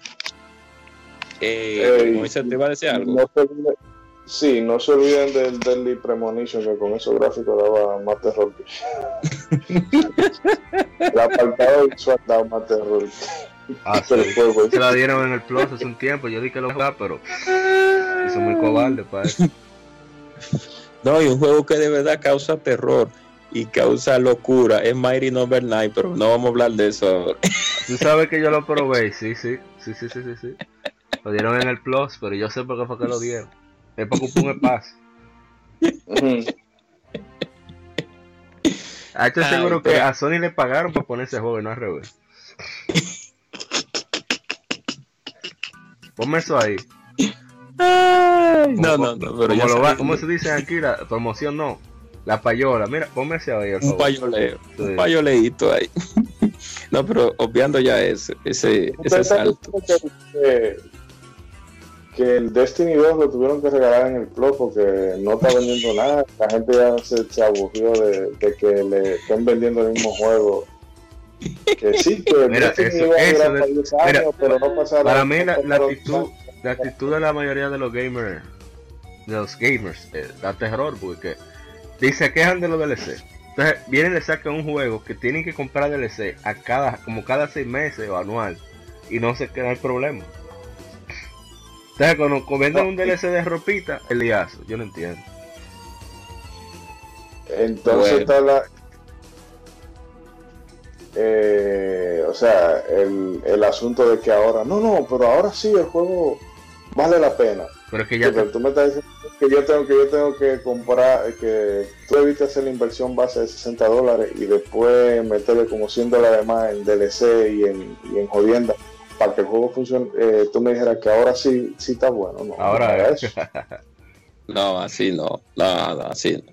Pero es bien, eh, Silent Hill, la The Room, no es un juego de terror en sí. Yo voy a nada más dos anécdotas de los momentos que a mí me dieron miedo o sustos. Es un momento en el cual usted va como a un faro que hay persianas en las cuales usted ve que no eh, está alumbrando algo y me causó ra- gracia que de un momento a otro aparece una imagen de al- alguien caminando, sonando los pasos. ¡Puc! ¡Puc! Y eso me dio un susto del carajo. Eh, Sí. También unos enemigos que se llaman Twin Victims, o sea, víctimas gemelas. eh, eso sí es bizarro, porque entonces son la cara de dos, de dos bebés y se mueven con, con las manos porque no tienen, Sí. no, porque no tienen piernas, o sea, una vaina bizarra. Y So, ahora tú mencionas tam- bebé en Soul Sacrifice, los dioses druidas, los dioses de los Rómulos. Los druidas son los magos, los Rómulos son los humanos normales. En Soul Sacrifice. El último gran juego de, de Inafune. la PlayStation Vita. Y los dioses son más o menos así, es una vaina grotesca, son como un bebé, son dos bebés. Uno con alas de ángel y otro con ángel de demonio. Una cosa terrible, y dan en la madre. Y ellos, ellos toman los cuentos clásicos, por ejemplo, eh, La Cenicienta es un cien pies con muchísimos zapatos. Wow. Y atrás, en la, en la cola, quien tiene es al príncipe.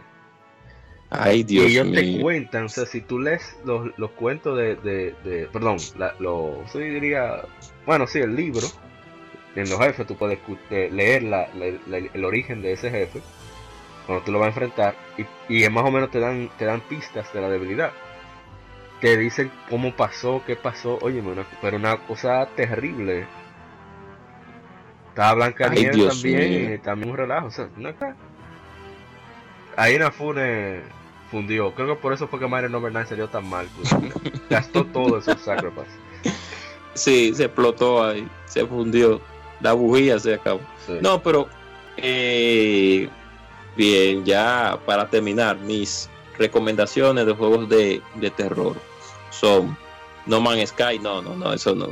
Number no, pasa. no, realmente ya llegando, entrando en seriedad, dije en seriedad. Eh, la tripleta de Silent Hill, Silent Hill 1, Silent Hill 2, Silent Hill 3, ah, y, y Silent Hill 0. Pueden jugar también la, home, la Homecoming, mejor dicho. La Homecoming pueden jugar, la que tiene unos enemigos también una ambientación bastante horrífica.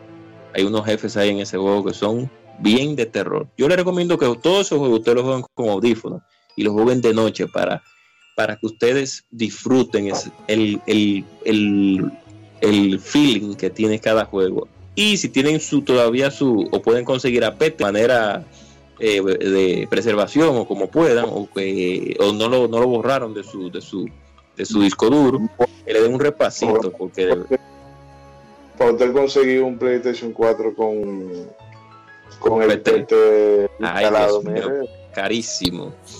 los carísimo. especuladores son una verdad. No, imagínense. Y jueguense también las amnesias, como dijo Moisés. Y jueguense también eh, la, la, la misma eh, Ru- Rule of Rose. Hay, hay un juego que se llama Alicia y Madness, creo que es, o, eh, Alicia Madness también, que tiene unos jefes bastante tétricos y muy, muy eh, perturbadores. Y mi recomendación es esa, que lo jueguen con audífonos en la noche, principalmente, cuando vayan a, todo el mundo esté dormido y donde nadie le pueda molestar, poniéndole una mano detrás, para no causarle un infarto. Y nada, los juegos de horror y de terror, lamentablemente ya son pocos en esta generación. En generaciones pasadas eran un poquito más eh, recurrentes, pero son un estilo de juego que a mí sí me gustan mucho y son parte, parte del mes de octubre, porque en el mes de octubre estamos en Halloween y son parte también de, de, de los de este mundo de los videojuegos que tanto nos gusta. No solamente es agarrar una pistola y tirar tiros, o no solamente es, eh, es irte y comenzar a hacer parkour eh, en, la, en, en Egipto, eh, en, Bueno, en el Reino Unido, Grecia. es la antigua Grecia, próximamente Marte, o próximamente, eh, ¿qué cosa? Eh, y, que lo, y que te lo vendan. no todo es eso. No todo es agarrar una pistola y tirar, no todo es agarrar, hacer parkour, no todo, no todo es hackear, no todo es agarrar un carro y darle para adelante. O un y, caballo. y comprarle, exacto, o un caballo y tirarle pies. un caballo con un caballo con partes de sus partes íntimas caballísticas. Sí, sí. Se alteran con el clip. No, eso ya. eh, Ay, así, así que nada, eso es todo y, y nada, jueguen esos juguitos eh, y ah, hay una, ahí ya para irme, eh, James Rolfe de Cine Masacre, de, el que hace la IBGN, tiene una serie en su canal de YouTube que se llama Monster Madness, que él va haciéndole review a diferentes películas de terror cada día o cada semana antes de llegar al Halloween. Y es muy entretenido, de verdad que sí, ese, ese es tipo de un evento que cinéfilo, un cinéfilo duro. O sea, sí, Sí. él hace su Angry Video Game, no se cubre cosas, pero el tipo es cine, él sabe. Exacto. Sí, exacto. Entonces, él tiene ese- esas sesiones y los invito a verlas también. Así que ya ustedes saben, sigan jugando sus juegos de terror y disfrútenlos. Señor Ishidori, no sé si usted va a dar recomendaciones o qué. No, realmente yo creo que eh, actualmente yo recomendaría los Amnesia y y bueno, Penumbra si tienen si tienen PC le Que pudieran dar. revisen, revisen su, su cuenta de PlayStation Su. Network, porque lo dieron en el Plus para PlayStation 4, hace, no- hace un tiempito ya, pero si son como yo que agregan todo sin averiguar, ¿verdad? Porque a veces no sufre, a veces no sufre agregando, yo lo cierro con los, lo, lo agrego con los ojos cerrados, así, pa, pa, pa, pa, y ya. Sí, porque, óyeme, Samari number 9. en fin.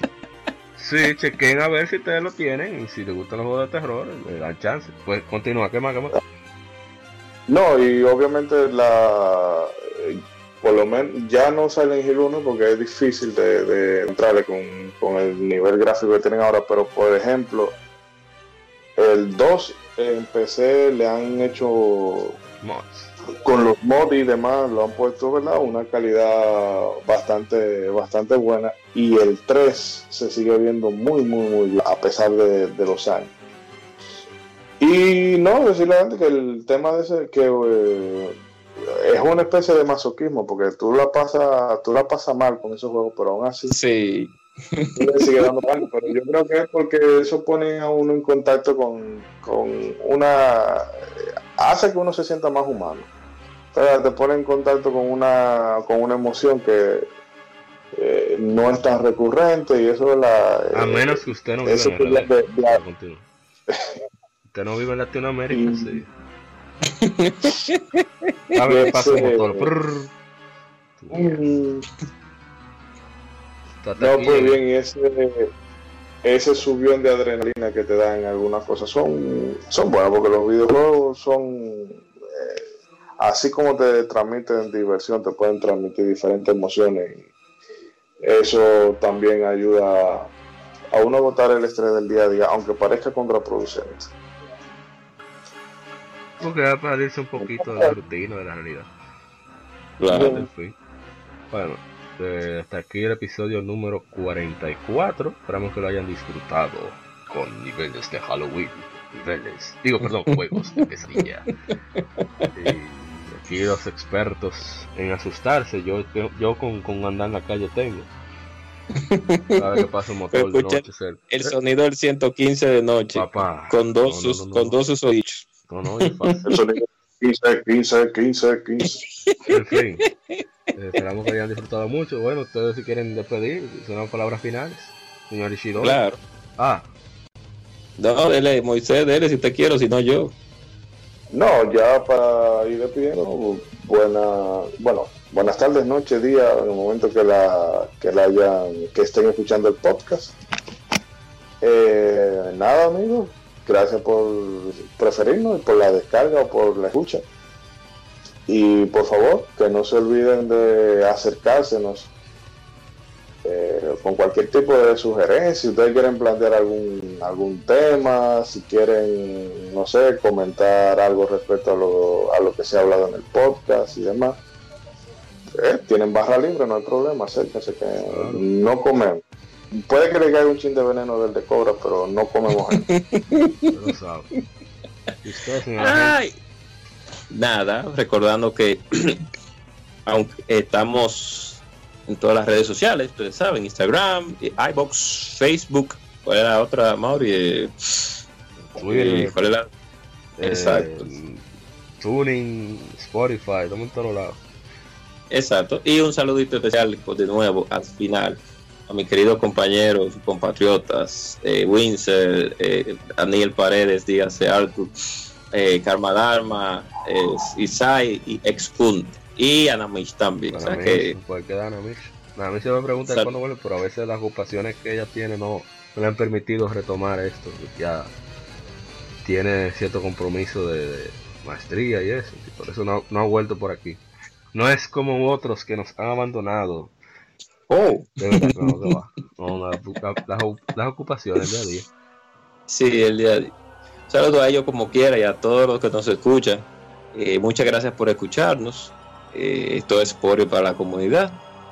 Para que abramos un panteón, un, pan- un, pat- un pantreón y Sí, bueno, no, ta- eso viene. Estamos ya consiguiendo a ver cuál va a ser la, la, la dama que va a hacer el sacrificio. Ah, ah, ¿Patreon no es para eso? Oh, me estoy confundiendo. En fin, eh, muchísimas gracias por escucharnos. Esperamos que haya sido de su agrado. Como ya dijeron que tienen alguna sugerencia o simplemente un saludito de que, hey, allá menciónenme, no hay problema.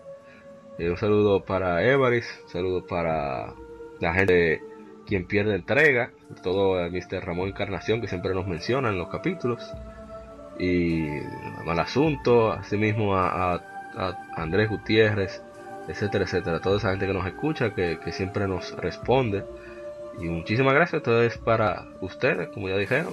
Así que nos veremos hasta la próxima, el episodio número 45, que será el especial de PlayStation 2. Así que váyanos enviando sus juegos favoritos para mencionarlos o con algún comentario sobre anécdota de la consola. Y nos veremos en el, en el próximo capítulo. Nos vemos. Somos Legión, somos gamers. Legión Gamer Podcast, el gaming nos une. Un podcast diferente para gamers únicos, noticias interesantes, historia del gaming y mucho más para mantenerte al tanto del actual como del pasado. Porque todos jugamos, el gaming nos une. Estamos disponibles en iBooks, TuneIn, Spotify, iTunes y demás plataformas de audio. Perfecto para escucharnos mientras subes niveles, buscas un objeto específico o practicas para dominar esa jugada devastadora. Recuerda seguirnos en Facebook, Twitter e Instagram como Legion Gamer RD. para que compartas con nosotros y seas parte de la legión de gamers únicos. Gracias por escucharnos y te esperamos para el próximo episodio.